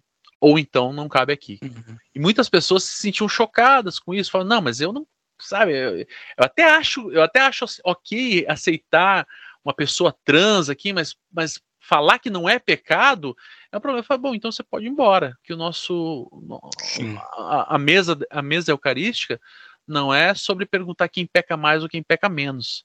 A mesa eucarística é falar quem é irmão e quem não é. Uhum. O apóstolo Paulo fala para julgar-se a si mesmo. Né? E a partir Sim. dessas métricas, muitas coisas se estabeleceram, muitas coisas se quebraram. É, e foi uma experiência massa, né, cara? De 2011 a 2018, né, início da pandemia, 2019, ali no né, início da pandemia, uhum. a igreja do Armazém resistiu. Né? Algumas pessoas falam, ah, mas ela fracassou, né? Eu falo, não. A igreja do Armazém ela foi um sucesso. Só que ela, assim como eu havia gravado um programa, né, sobre igrejas que nascem e morrem quando aconteceu, quando deu o fim da, da, da, da capital Augusta, e naquele programa a gente falou assim, é, é que é natural de organismos vivos nascerem, se desenvolverem, envelhecerem e morrerem. Sim. organismos que tentam continuar mesmo depois de mortos, é, na cultura pop a gente chama isso de zumbi, né? Uhum. Ele tá ali, sabe, se arrastando, decrépito, e faz, não, na hora que a igreja é, envelhecer e não for mais necessário, isso era uma coisa que a gente sempre falava na igreja do armazém, né? A gente tinha um, um núcleo de pessoas que pregavam mais, que a gente falava que era o, o, o colegiado da igreja, né, para sacanear, que Sim. era eu, o Watson, é, o Tuller e o Carlos. Eram as quatro pessoas uhum. que mais pregavam, que mais uh, articulavam as questões ali e tal. E a gente uhum. sempre falava que a igreja do armazém tem por objetivo se tornar inútil. A igreja do armazém tem como objetivo fazer com que aquele cara que está sentado ali, escutando o que eu estou falando, não precise mais me escutar falar. Ele mesmo possa concluir essas coisas que eu estou falando. Mas enquanto ele Sim. não conclui, eu estou aqui e falo para ele. E foi muito bom ver muitas pessoas indo embora da igreja falando: ah, eu acho que não preciso mais. E assim, algumas pessoas falam, ah, mas essa tua igreja nunca vai crescer.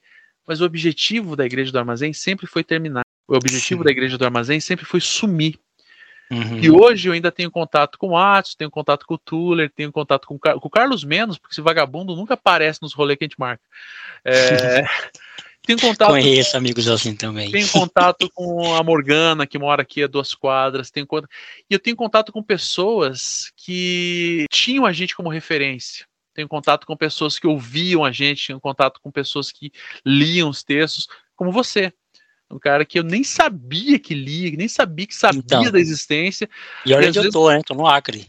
Não, cara, veio gente de fora do Brasil falar, pô, eu via na internet uhum. vocês.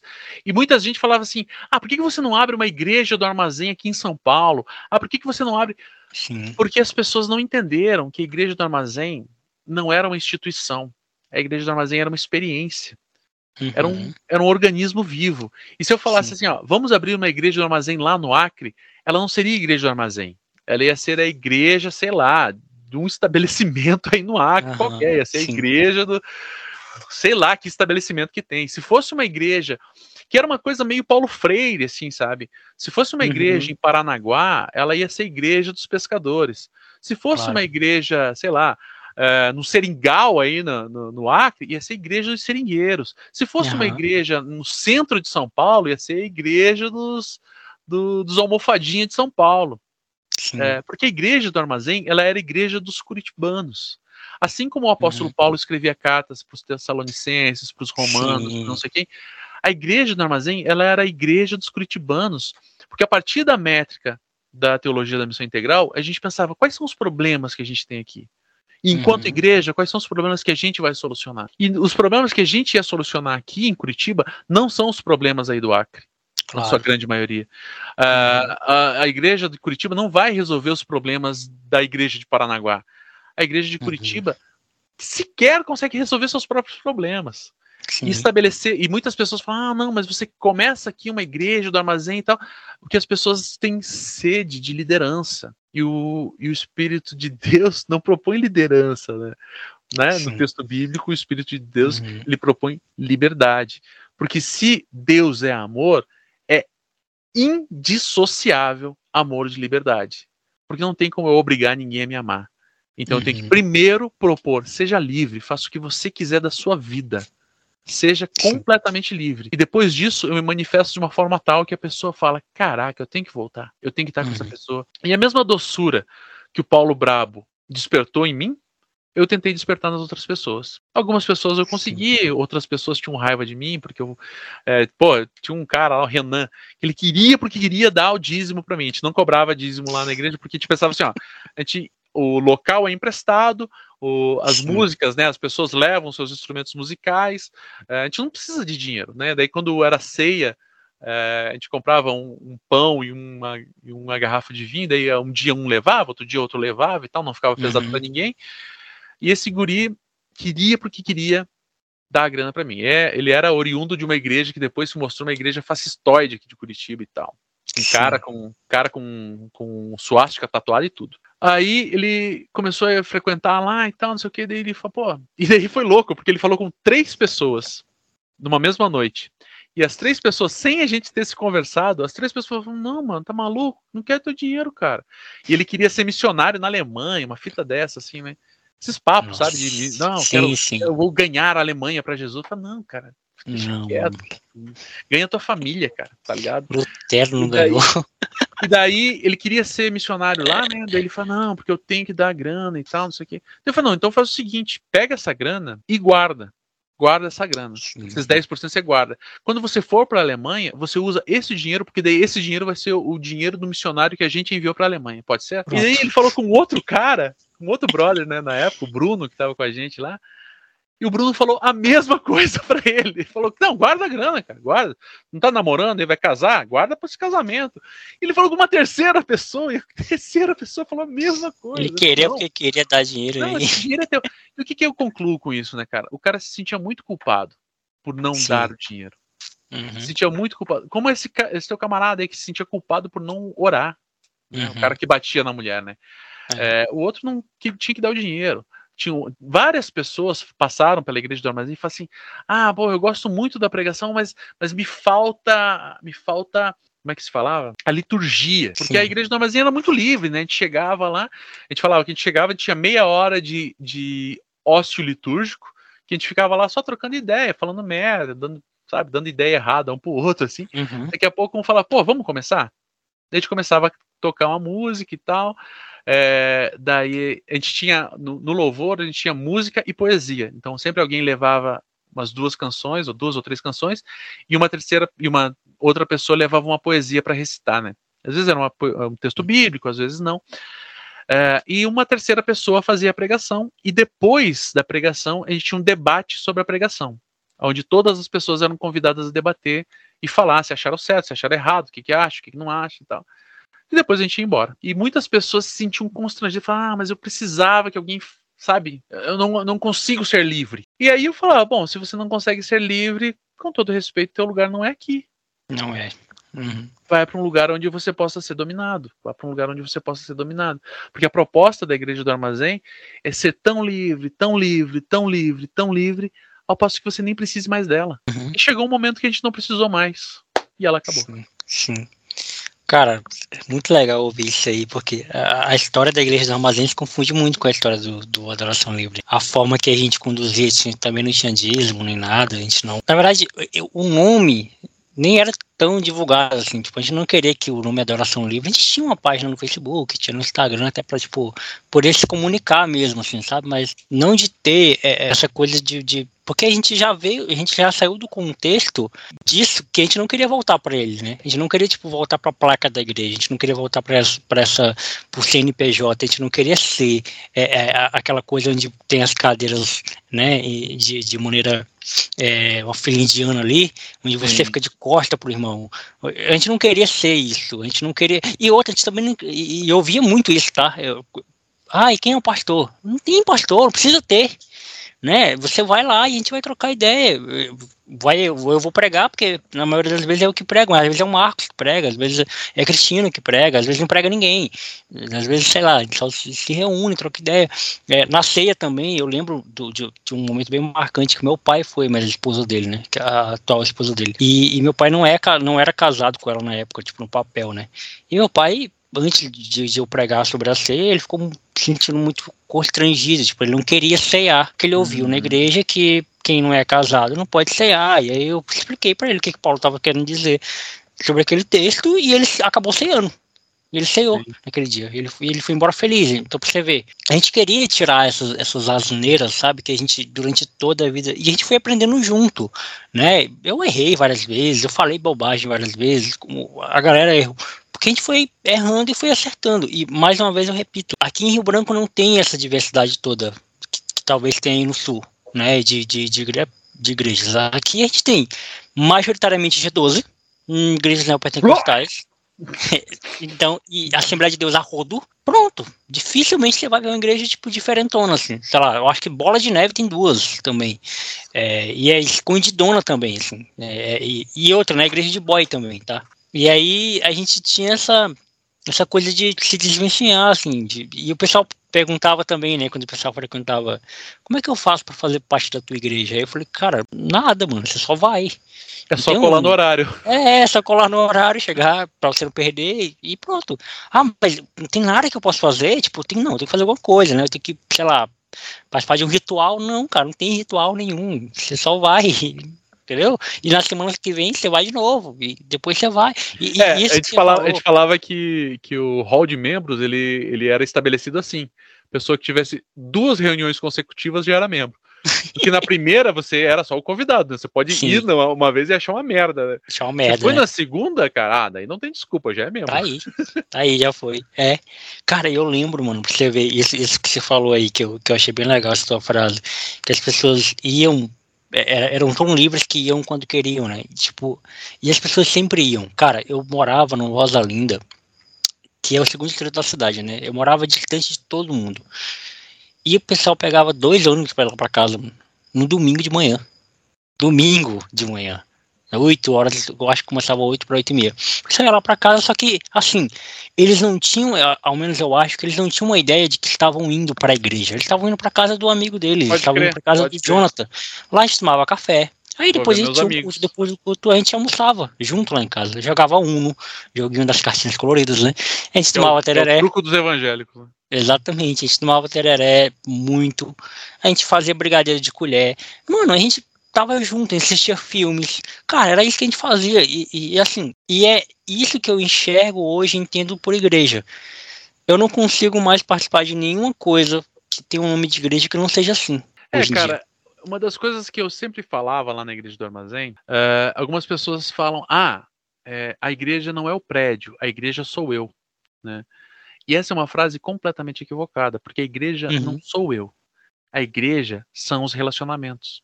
A igreja são os relacionamentos no sentido de que o próprio Cristo, ele fala, ó, quando dois ou mais estiverem reunidos em meu nome, uhum. e ele não uhum. fala quando você, quando um ou mais. São dois. Sim. Por que, que são dois? Porque assim, com toda certeza do mundo. Se você, né, eu contei aquela piadinha no começo, mas se você ficar uhum. sozinho numa ilha deserta, você não é mais cristão. Você fala, caramba, cara, como assim não sou cristão? Porque o cristianismo é sobre se relacionar. Exato. O cristianismo é a relação que você tem com outras pessoas. Exato. Isso é uma leitura que, assim, hoje em dia eu não sou mais cristão, né? Mas o que eu penso do cristianismo é que, assim, é, o cristianismo é a relação mesma o cristianismo é manifestar o reino de Deus na outra pessoa. E não é sobre uhum. ter outro. Uma coisa que eu falava, né? Quando eu tinha vários amigos pastores de outras igrejas ali, né? É, e eu falava para os caras, pô, mas você é minha igreja, cara. Os caras, não, não, eu sou presbiteriano. Ele falou: não, não, enquanto você tá aqui, cara, no meu carro, conversando comigo, falando das tuas tretas, falando de como tá foda o teu casamento, falando de como, porra, a igreja é uma merda, que te paga pouco, você tem que ficar o dia inteiro lá e tal. Enquanto você tá nessa, cara, desculpa, mas você é meu amigo, você é minha, minha igreja. Porque igreja é, né, o, o, próprio, acho não sei se é essa do René Padilha ou do, do Robson Cavalcante, vai falar, o reino de Deus, ele é efetivamente um reino, só que de amigos. Não uhum. é um uhum. reino de súditos. Exato. Então, se o reino de Deus é um reino de amigos, desculpa, mas quem é meu amigo é da minha igreja. É, é era isso mesmo. A nossa tônica era, é, era essa, fazer amizades com as pessoas. E, cara, e acabou porque. É, e é até engraçado, né? Porque eu, eu, fico pensando assim. Eu tive. Eu até postei um texto recentemente, eu acho que até te mandei. É, mais uma crise de fé, o nome de texto. Uhum, eu falo que eu tô tendo mais uma crise de fé é, diante de várias que eu já tive que era um que é um pouco de uma culpa que eu tenho de, de, de por que, que essas relações acabaram, né? E aí, cara, refletindo muito sobre isso, eu, desassociei um pouquinho a ideia de que nós éramos uma igreja, massivamente falando, estereotipamente falando, e nós éramos relações. E essas relações, como você falou, cara, as relações acabam. Né? Quantos amigos meus do ensino médio nem falo hoje, nem são vivos ainda, entendeu? E, e, e, essas relações elas foram intensas pra caramba, não dá pra dizer que não. Eu acabei de dizer que as pessoas saíram das suas casas num domingo de manhã. Isso é amor, cara. Não tem como você dizer que a pessoa vai sair de casa de manhã pra ir pra, um, pra uma outra casa, podendo ficar em casa dormindo até mais 10, horas da noite, 11 horas, é amor. E a gente tinha uma troca muito grande, a gente aprendeu muito, a gente deixou muitos preconceitos para trás através de relacionamento, através do amor, porque a gente foi, eu fui expulso da minha antiga igreja. eu fui expulso por discordar, né? A gente é, era um grupo de jovens que a gente não estava revoltado, a gente não era revoltado. Tem esse discurso também, né? Já ah, se revoltaram. Não, a gente não se revoltou, não, muito pelo contrário. A gente se entristeceu. A gente ficou deixado à míngua por pessoas que priorizavam, acima de tudo, o seu CNPJ acima de tudo, a sua empresa, que chamavam de igreja, erroneamente. E quando você faz parte de um ambiente desse, e aí, e, e aí é até legal eu, eu usar esse termo empresa, né? Quando você faz parte de um ambiente corporativo que você não está se sentindo bem, que você é mal pago, que você é, não tem uma relação legal com seu chefe, não tem relação legal com seus colegas de trabalho, onde o seu trabalho te satura, onde você volta para casa com mais problemas do que quando você foi, você, a tendência é você procurar um outro emprego. Na real, cara, na real, eu acho que uh, o exemplo melhor do que esse é se você é sócio de um clube e que os caras, sabe, você fala, pô, a mensalidade é tanto, Mas, pô, Sim. mas eu, eu não, não curto jogar tênis, não jogo polo, cara. Essas piscinas aí são horrorosas. Tô pagando cara. e nem vou, né? Esse povo é chato, tô pagando e nem vou, cara. Quer saber, cara? Vou botar essa grana no bolso aí, ou vou achar outro clube, cara, na moral. E aí você acha um clube que não te exige, não te pede dinheiro, que não te exige que você fale de outra forma. Que não... A associação do bairro daí. que não te exige que você pare de ouvir suas músicas, que não te exige que você faça porra nenhuma, que você só se relacione, né? E aí, cara, e é irônico, cara, é muito engraçado, cara, isso que você acabou de falar aí da, do cara que queria dar o dízimo. Eu também, a gente tinha a mesma realidade, as pessoas queriam ser dominadas. As pessoas, ah, um culto de ensinamento. Que porra de culto de ensinamento? Para com isso, mano. Para com esse negócio de querer culto de ensinamento, de querer culto não sei do que, de querer oração por não sei o que. Cara, não existe isso, para com essa porra. E até que veio a pandemia, né? Deu uma quebrada na gente, né? Essa questão da pandemia, mas as relações mesmo, mesmo tipo, acabaram.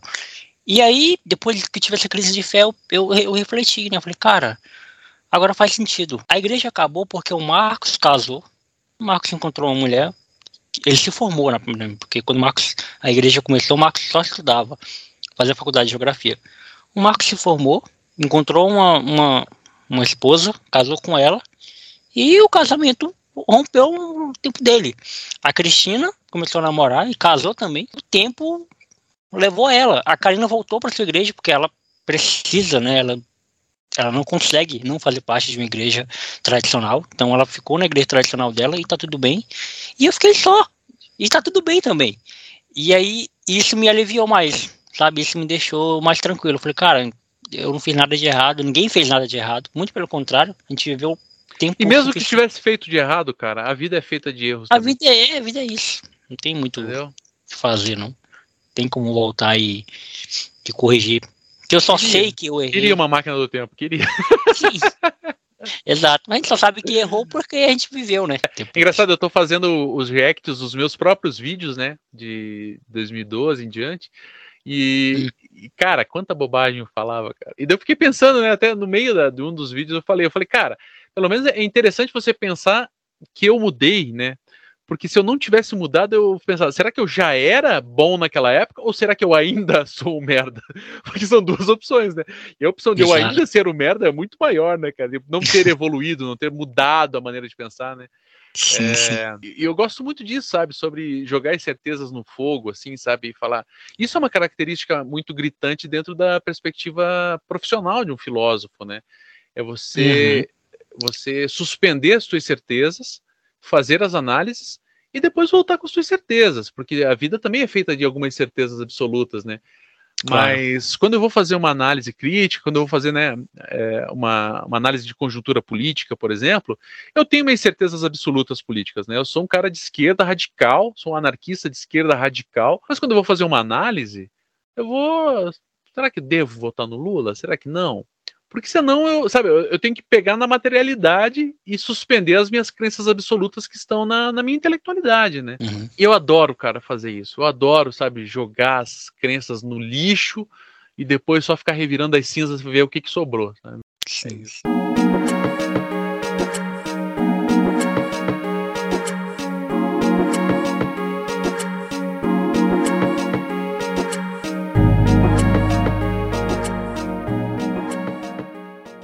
Cara, como é que surgiu o Agora é Outro Podcast? Eu já maratonei, né? Eu acho que eu ainda não ouvi o último episódio sobre a, a torcida organizada lá. Eu ainda não ouvi isso. Coliguei? Isso, da Coliguei. Inclusive, eu até vi um episódio do Peleja, que o Casemiro reagiu, inclusive, sobre a, essa torcida aí da, da Coliguei, que eu não sabia, que eu, eu achava, na minha concepção, que a primeira torcida organizada gay tinha sido a do Corinthians. Né? A Nada. Da Fiel, Coliguei, a Coliguei é de 77 Pois e é. Tem, e tem uma, acho, não sei se é, é, Maré Vermelha, se não me engano, que é da, do Internacional de Santa Maria. Não é o Internacional uhum. de Porto Alegre, é o Internacional de Santa Maria. Sim, sim. Que eles disputam com a Coli Gay o título de primeira torcida gay também.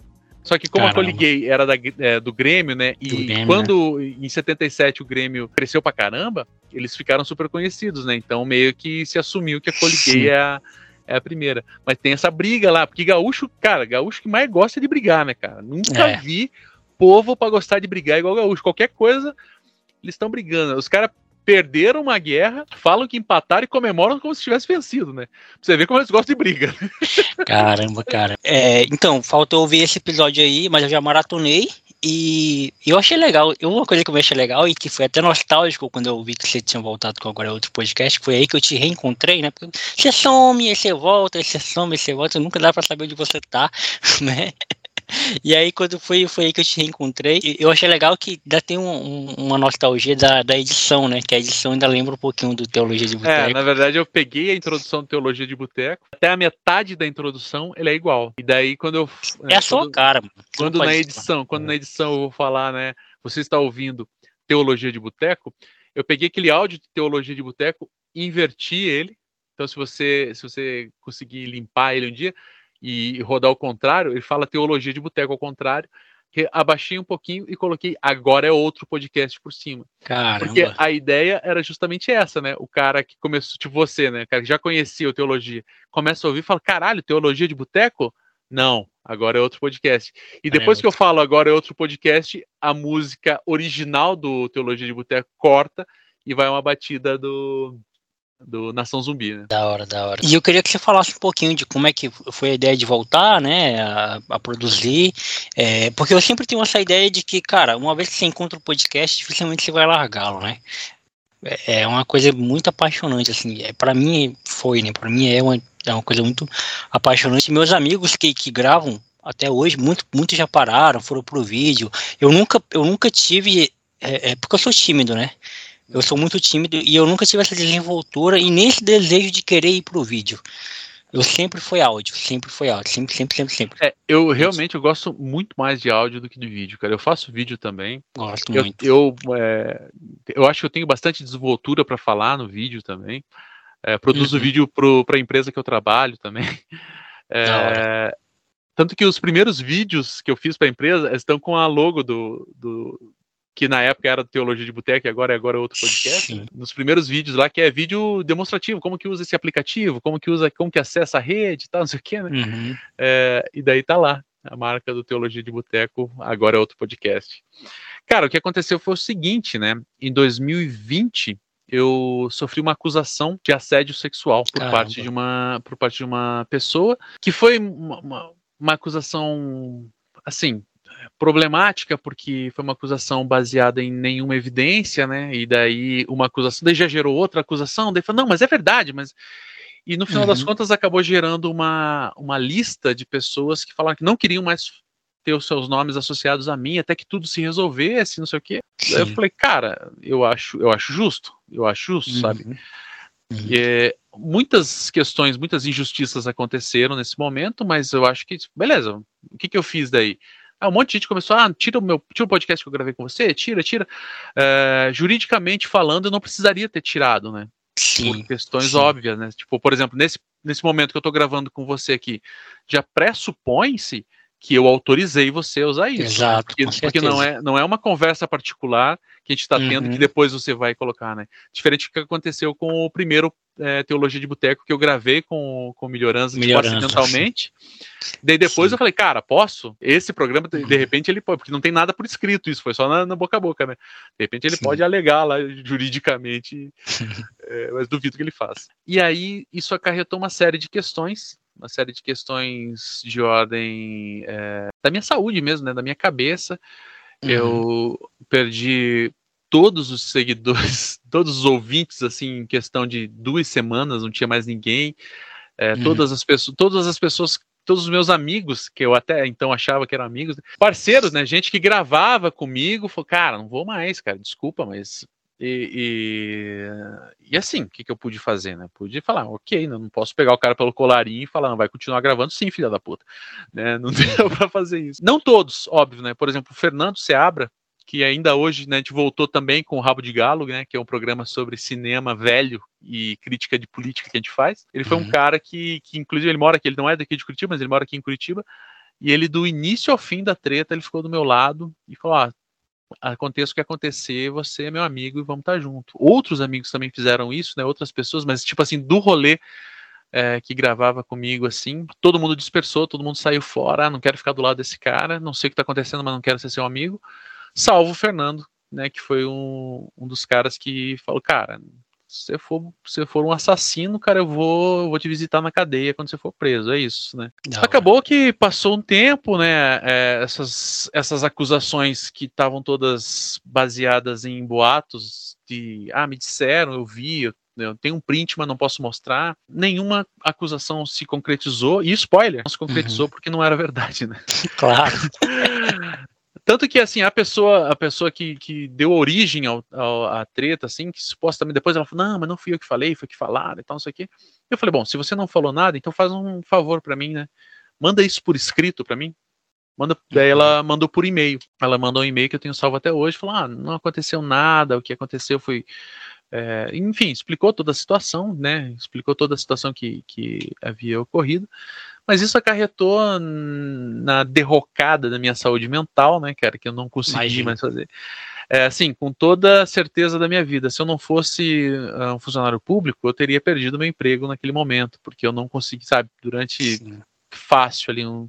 eu não sei se eu me recuperei até hoje, essa que é a verdade, uhum. mas foi ali fácil uns, uns nove meses, cara, que eu não consegui trabalhar, né, eu tava trabalhando em casa, tava trabalhando em home office, mas eu não uhum. conseguia, uhum. né?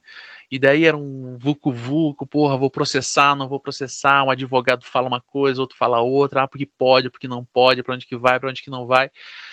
Nessa eu acabei me divorciando também, né? Acabei me separando da minha esposa por uma série de outros fatores. Esse também, esse é um dos fatores, mas outros uhum. fatores, né, que envolveram. Fui morar em outro lugar, né? Deixei ela na, na casa que a gente morava e tal e isso foi me afastando, né? Não dava mais para gravar. Primeiro que, claro. assim, é, e, e, bizarramente, assim, né? Depois de um tempo, eu já estava fora de casa há uns meses, eu resolvi gravar um programa. Né? Eu até gravei um programa de, de leitura de, de, poesia, né? Que eu tenho também um podcast de leitura de poesia, assim, é, e publiquei, pô, beleza, pouca gente ouviu, mas tá bom. Aí eu convidei uma pessoa para gravar é, sobre o movimento skinhead à esquerda, né? Gravei, e foi interessante, eu gravei nesse dia e uma pessoa estava lá em casa. E daí eu gravei, terminei de gravar e fui lá onde ficar com essa pessoa, né? A gente tava conversando, tá, papo vai, daqui a pouco meu telefone começou plum, plum, plum, plum, plum, começou a apitar.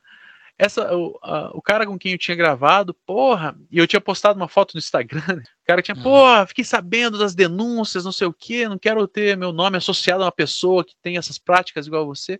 Eu falei, cara, não, peraí, deixa eu te explicar. Não, não quero explicação, foda-se, tira do ar. Sempre daí, assim, né? E daí, cara, eu fui pro poço, cara, pro poço. Mas compreendi a pessoa também, né? O que, que eu posso fazer? Uhum. Sim. É, assim, com toda, com toda a sinceridade da minha vida, com toda a sinceridade da minha vida, é, se tivesse acontecido com um amigo meu, uma pessoa próxima, eu não teria uhum. feito isso que fizeram, né? Sim, de virar sim. as costas e tal. Eu teria tido uma postura como a do Fernando, né? De falar, cara, eu não sei o que você fez, se você cometeu uhum. algum crime, cara, quando você for preso, eu vou te visitar na cadeia, porque, assim, né, voltando lá à questão do, do armazém, é sobre isso, né? É sobre, sobre relacionamentos. Tipo assim, talvez você seja, né? É, talvez você, Jonathan, seja um criminoso e eu não sei. Uhum. Mas se a uhum. gente estabelecer uma, uma amizade, se a gente estabelecer, eu vou pensar, pô, o crime que você cometeu inviabiliza o amor que eu sinto não. por você enquanto amigo ou não? Será que se você for para cadeia, eu vou lá te visitar, vou lá, tipo, quinta-feira levar um, um maço de cigarro para você, uhum. coisa semelhante, né? É. E, enfim, mas daí passou um tempo, eu, daí eu falei, cara, desisti, desencanei demais, desencanei demais, demais, demais, demais. Falei, foda-se, não vai mais rolar. Botei até meu equipamento para vender, pra você ter uma ideia. Uhum. Só que, passado um tempo, eu comecei a namorar uma pessoa é, e essa pessoa, tipo assim, uma das melhores pessoas que eu já conheci na minha vida, com facilidade. E essa pessoa falou: não, brother, não desiste, não desiste. E ela nem era ouvinte assídua do podcast, sequer de podcasts, assim, ela ouve uns podcasts lá, mas, mas não é. E ela, não, não vende, segura teu equipamento, guarda esse equipamento, você não precisa da grana ainda. E eu precisava. É. e eu precisava da grana. É, e por fim, acabou que um passo aqui, um passo ali, né? Essa pessoa falando, não, não, essa pessoa quase trancando meu equipamento em algum lugar, falando, não, não vou. É, e não apenas no podcast, né? Mas insistindo, e não, porra, volta, tenta o mestrado tenta uhum. é, outras coisas e tal. E por conta dessa pessoa, é, pela qual eu sou apaixonadíssimo. O podcast que era o Teologia de Boteco, né? Várias vezes eu já tinha pensado em fazer um rebrand dele, assim, né? Mudar a marca e tal. Eu acabei perdendo, porque eu fiquei, eu fiquei muito fodido de grana também, né? Porque, por exemplo, uma das coisas que eu perdi brutalmente foi o Apoia-se, né? Que eu levantava quase dois contos por mês. Sim. E, tipo assim, em três meses ele zerou. Em três meses ele foi para 130 reais, assim. Né? Aí eu perdi perdi o teologiadeboteco.com.br, né? Perdi, daí muita coisa. Ah, e detalhe, eu perdi e o meu computador também estragou. Daí eu tava na merdaça, né, cara? Não tem computador, não tem. Aí eu comecei, daí essa pessoa falou, não, pô, como volta, volta, volta, volta, volta, volta, volta, teu negócio, volta, teu negócio. E eu comecei a conversar com um amigo aqui, com um amigo ali e tal, pô, será que vai, será que não vai, será que rola? Ah, não, paga. Daí um amigo meu, né, o Luiz Pimentel, não, paga em 30 vezes aí para mim, que eu faço site para você e tal. E daí com a ajuda de uma pessoa que, que eu amo demais, que é minha namorada, uhum. e outros amigos, e o Fernando Seabra o tempo inteiro falou, pô, quando que a gente vai voltar a gravar, cara? Pô, vamos fazer Twitch, vamos fazer YouTube, foda-se o site, vamos fazer outra coisa. E aí acabou que no mês de março, veja só que loucura, né? Começou em, no dia 8 de março de 2015, né? O, o Teologia de Boteco, e no dia 7 de março de 2023 o Teologia de Boteco virou agora é outro podcast e gravei com duas mulheres novamente, é, porque eu já tinha começado a gravar uma, sobre um tema de feminino lá né, no passado. E agora gravei novamente com duas mulheres, mas sobre a resistência ao novo ensino médio. E o, pro, o podcast voltou. Tá no ar aí, acessem lá. Agora é outro podcast. Comentem. E não. assim, é, obviamente, né, cara, não tem nenhum pô, nem um quarto da, da audiência que tinha no passado. Mas estamos aí, né, uhum. cara? Estamos aí no, no Instagram, estamos aí no TikTok, estamos aí no YouTube, estamos aí no Spotify. E por enquanto, sabe, tô medicado, dormindo bastante. Hoje eu não vou dormir tanto, né? Porque já é meia-noite e meia. Tô medicado, tô dormindo o suficiente, tô me alimentando direito. Então, por hora eu tô ok né? Se amanhã ou depois eu vou desistir, não sei. Tem vezes que bate, né, cara? Tem vezes que você fala, cara, uhum. que bosta, tô perdendo meu tempo com essa merda aqui, cara. Não vai levar a lugar sim. nenhum. Mas no outro dia vem uma pessoa que te ama e fala: Não, porra, continua, maluco. Tá louco? Vai desistir? Você é louco? É. Uh, outro dia vem um Fernando da vida e fala: Porra, quando que a gente vai gravar sobre o Robocop? Sabe? Os papos. Quando que a gente vai gravar sobre. Por exemplo, a gente vai gravar sobre A Noite dos Mortos Vivos, né? Com não sei se você chegou a ouvir, acho que você ouviu, você falou que ouviu todos, né? Sim, sim. Vou, a gente tá gravando com a Stephanie sobre os filmes de zumbi. Daí a gente uhum. marcou, pô, vamos gravar a, a Noite dos Mortos Vivos e tal. Eu falo, puta, agora eu vou ter que assistir um filme velho pra gravar. e daí assim, e ainda mais que, né, nesse processo todo, né, esse processo que, que começou lá com essa, com essa denúncia e, e outros processos da minha vida também acabaram acarretando que eu abandonei a fé cristã. É, uhum. não, me, não me tornei um evangelista do ateísmo, pelo amor de Deus. Tem gente chata evangelismo, seja da religião que for, né, cara? Sim. É, não chego na sua casa lá com, com uh, entre os camponeses, né? Tem um minuto para ouvir a palavra do nosso Senhor Henrico Malatesta. É, ainda que eu tenha perdido a minha fé, ainda que eu tenha abandonado, né? Não perdido, né? Mas eu tenho deixado. Eu até escrevi um texto, né? Sobre o sepultamento de Deus. É, os relacionamentos ainda me salvam. Sim, sim. Sabe, a minha namorada me salva, os meus amigos me salvam. Você me convidar para gravar? Porra, isso é foda demais, cara. É. Né? E o que salva são os relacionamentos. No final das contas, né? Minha avó falava: caixão não tem gaveta, o que a gente leva é o que a gente conquista no coração. Da hora. Da e... Hora. e por fim é isso, cara. A minha igreja hoje são os meus amigos, são os meus relacionamentos, são as minhas. São as pessoas que fazem com que eu não desista. Da hora. Eu vi você falar, eu lembrei de uma história que eu, que eu vivi em 2020. Setembro de 2020. Dia 20 de setembro de 2020, para ser mais exato. Eu acho que o, o dia que eu nasci e essa data são duas datas que eu jamais vou esquecer na minha vida, né? Uhum. Porque foi o dia que o meu melhor amigo morreu no acidente de moto. É, ele era meu melhor amigo e vai ser para sempre, é, porque o lugar que ele tinha no meu coração e a relação que a gente tinha é uma relação que eu não vou construir com ninguém, né? Era só eu e ele. E eu lembro de de, de, pensar em algumas desistências da minha vida, da minha própria vida, né? Pensei em desistir da minha própria. E, e eu pensei, tipo, podcast é, é, é uma de, delas, né? Uma das coisas que, eu, que eu. Eu desisti do Facebook, eu desisti do Instagram, eu desisti de, de, de viver, cara, praticamente. Eu ia trabalhar porque eu tinha que trabalhar mesmo, eu não lembro, eu não sei até hoje como que eu consegui trabalhar naquelas semanas seguintes à, à morte uhum. dele. É, inclusive, eu tenho até já para divulgar, né, pra galera que esse episódio está ao ar, eu já tenho, eu já tive, já lancei a música, né? Eu lancei uma música em homenagem a ele que se chama Volta para Casa, que eu fiz ironicamente no dia do velório. É, a, o refrão veio, veio, né, é, na minha cabeça porque eu tava toda hora dizendo, toda hora negando o que eu tava vendo, né? Eu tava toda hora negando que ele, ele não morreu, ele não, ele, que ele ia voltar para casa a qualquer momento. E a música fala disso. Eu lembro facilmente de pensar nesse das coisas assim, porque cara, você imagina, você está vivendo, né, sua vida, e de uma hora para outra alguém, ele era mais novo que eu, eu tenho 27, ele tinha 26, se ele tivesse vivo ele teria 26 hoje. Ele era um ano mais novo que eu.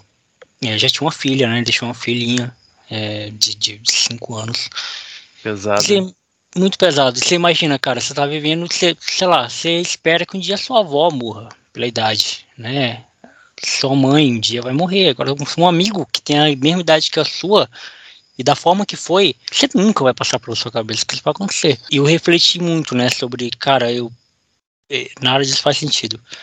Só que aí é, eu tinha minha mãe e tinha meu amigo, o Giovanni, que, era meu, que é meu vizinho, né? Que o Giovanni é meu amigo desde 2012, a gente tem 11 anos de amizade. E o Giovanni, o Cristiano, ele é um cara se você for pegar assim, a, a probabilidade de a gente ser amigo, ela, ela, é quase que inexistente, porque o, o, Giovanni é filho de pastora pentecostal. Sabe? O Giovanni, ele é pentecostal, na verdade.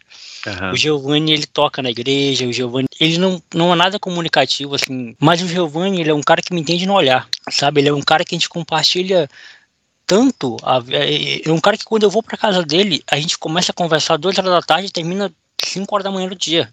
E o assunto não esgota não, não para. E quando eu estava nessa situação, a minha mãe, obviamente, né, conseguia me acessar. Minha mãe já não conseguia me acessar quando eu estava normal, né? E quando eu estava nessa situação em que ela não conseguia mesmo, então ela recorreu ao Giovanni. Giovanni, faz alguma coisa para salvar meu filho que ele está deprimido. E aí o Giovanni chegou lá em casa e falou: "Cara, você não vai parar, você não vai desistir lembra que ele não queria que você tivesse assim. E eu sei que esse papo é clichê, esse papo de que ah, a pessoa que morreu não queria que você tivesse triste e tudo mais. Mas eu lembro, quando você falou, eu lembrei dessa frase que ele, que ele falou. Eu lembro que uma vez ele falou assim para mim: Cara, quando eu morrer, a gente sempre falava, de vez em quando a gente falava de morte, né? Quando eu morrer, pode me jogar em qualquer lugar, eu vou estar morto mesmo, né? Uhum. Brincando, né, assim. É, porque a gente amava viver. Depois, depois de morto, foda-se, morreu, morreu. E no velório dele, cara, tinha gente lá que eu nem conhecia. De tanto que ele querido que ele era, sabe? De tanto amado que ele era. E eu fiquei pensando assim, caramba, tá aí. Realmente viver é foda. Viver é muito bom. E aí eu lembro de Jesus, né? Algumas falas de Jesus que faz, que faz com que a gente lembre, né? É, eu não vim para que tenham apenas vida, mas vida e abundância, né? É, aí você citou o exemplo do amigo preso, né? E que ele, ele, ele, se lembra, né? Quando foi que a gente né, fez essas coisas por você? Quando eu estive preso, vocês foram me visitar. Quando eu estive com fome, vocês me deram de comer. Enfim, muitas dessas coisas que são relacionais mesmo, que elas não são construídas na base do, do mecanismo pragmático, né? Ela não é construída na base da, da, das relações contemporâneas que a gente tem hoje em dia. Elas são Sim. construídas na base do, dos relacionamentos, da, da, construção.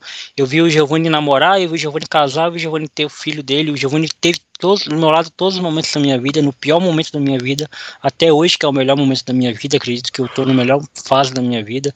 O Giovanni teve quando eu comecei o podcast, está comigo até hoje. Então, assim, você olha para essas pessoas que estão do seu lado, e aí você deu o exemplo da sua namorada, eu olho para minha avó hoje, que minha avó é uma das minhas bases mais sólidas. São pessoas que não deixam a gente desistir, cara. São pessoas que, querendo ou não, olham pra gente e falam, cara, se você desistir, você tá me fazendo desistir também, porque você que é foda, você que é forte, você que tem as ferramentas, tá querendo desistir, imagina eu. Né? E eu olho para os meus amigos também da mesma forma e, e, e, sou, e faço a mesma coisa. Cara, você não pode parar, você não pode desistir, você não pode fraquejar, porque você é meu amigo e eu te amo e eu olho para você e me inspiro. Você não pode pensar em desistir, né? E é bem legal saber que você tá bem, cara. Tipo, na medida do possível, obviamente, né? É. na medida da. Do, é, aquela, é aquela frase do AA, né? Dos Alcoólicos Anônimos. É um dia de Só cada por hoje.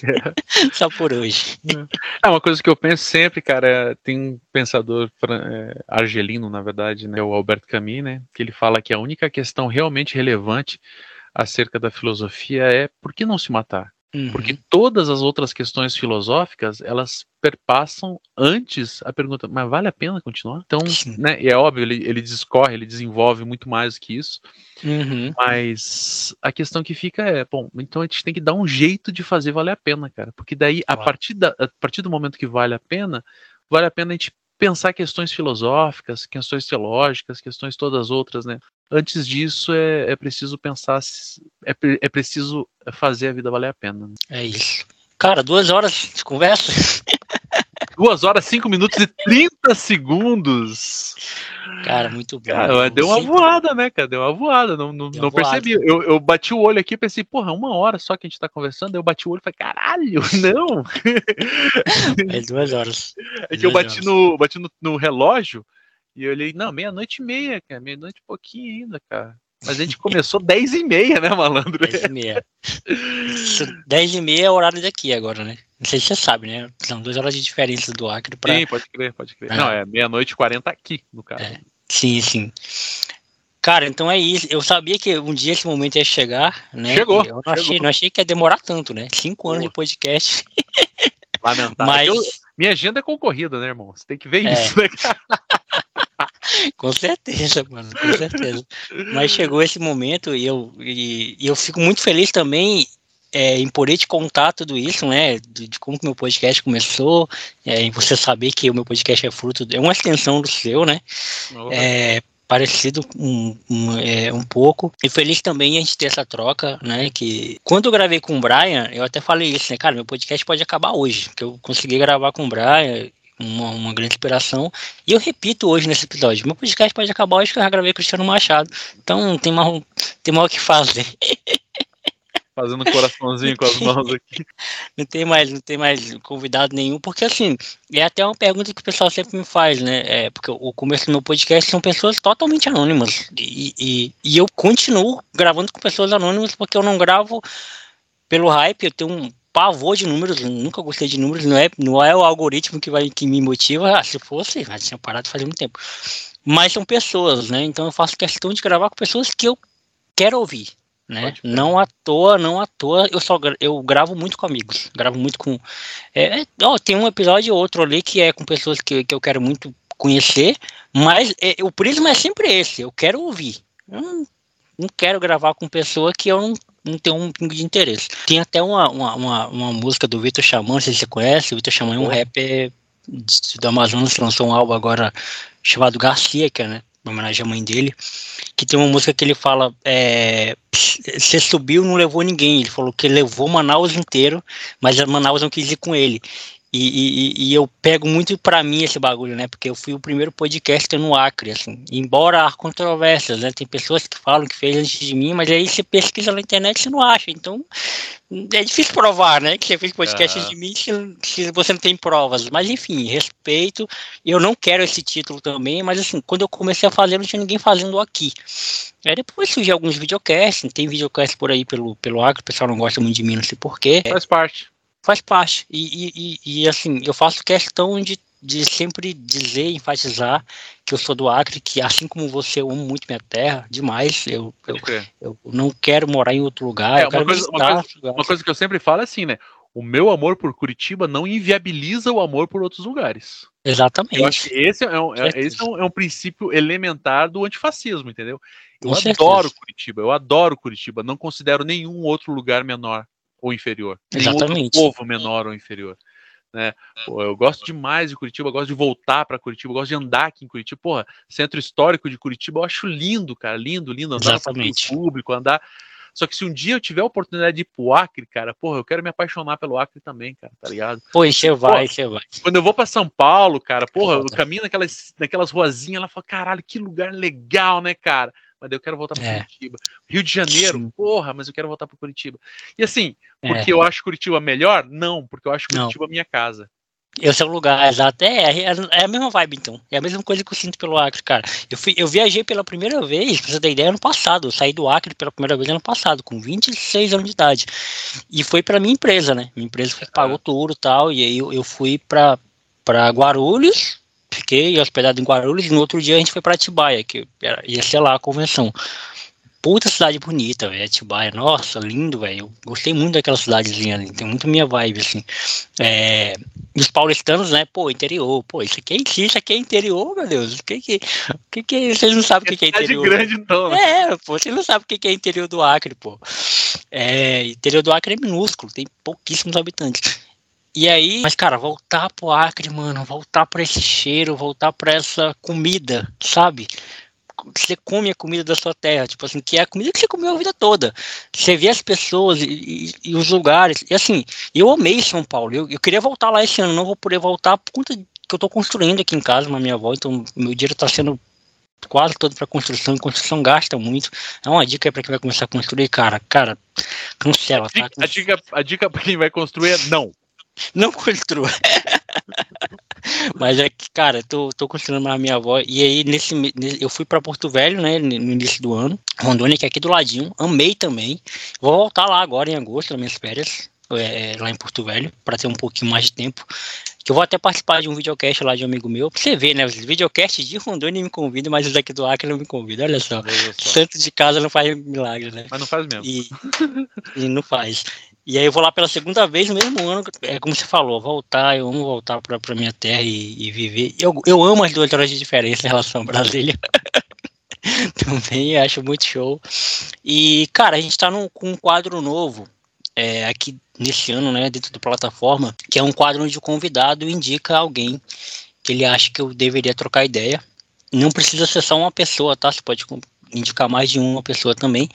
E você pode indicar alguém que, porra, Jonathan, essa pessoa aqui daria legal, um papo legal com você, da mesma forma que eu tive um papo legal com você, eu acho que essa pessoa seria legal para você ouvir, você convidar. E, Cristiano, quem seria uma pessoa legal para eu trocar ideia aqui no plataforma?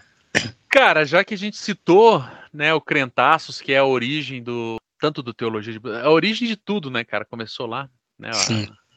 Eu acho que o casal Jonathan e Tamires é, que a parte são duas pessoas e não uma, né?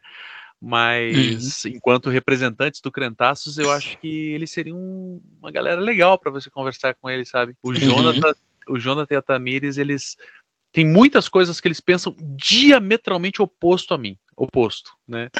E a gente continua sendo amigos. E é uma coisa que é meio, meio enigmática para mim, assim, né?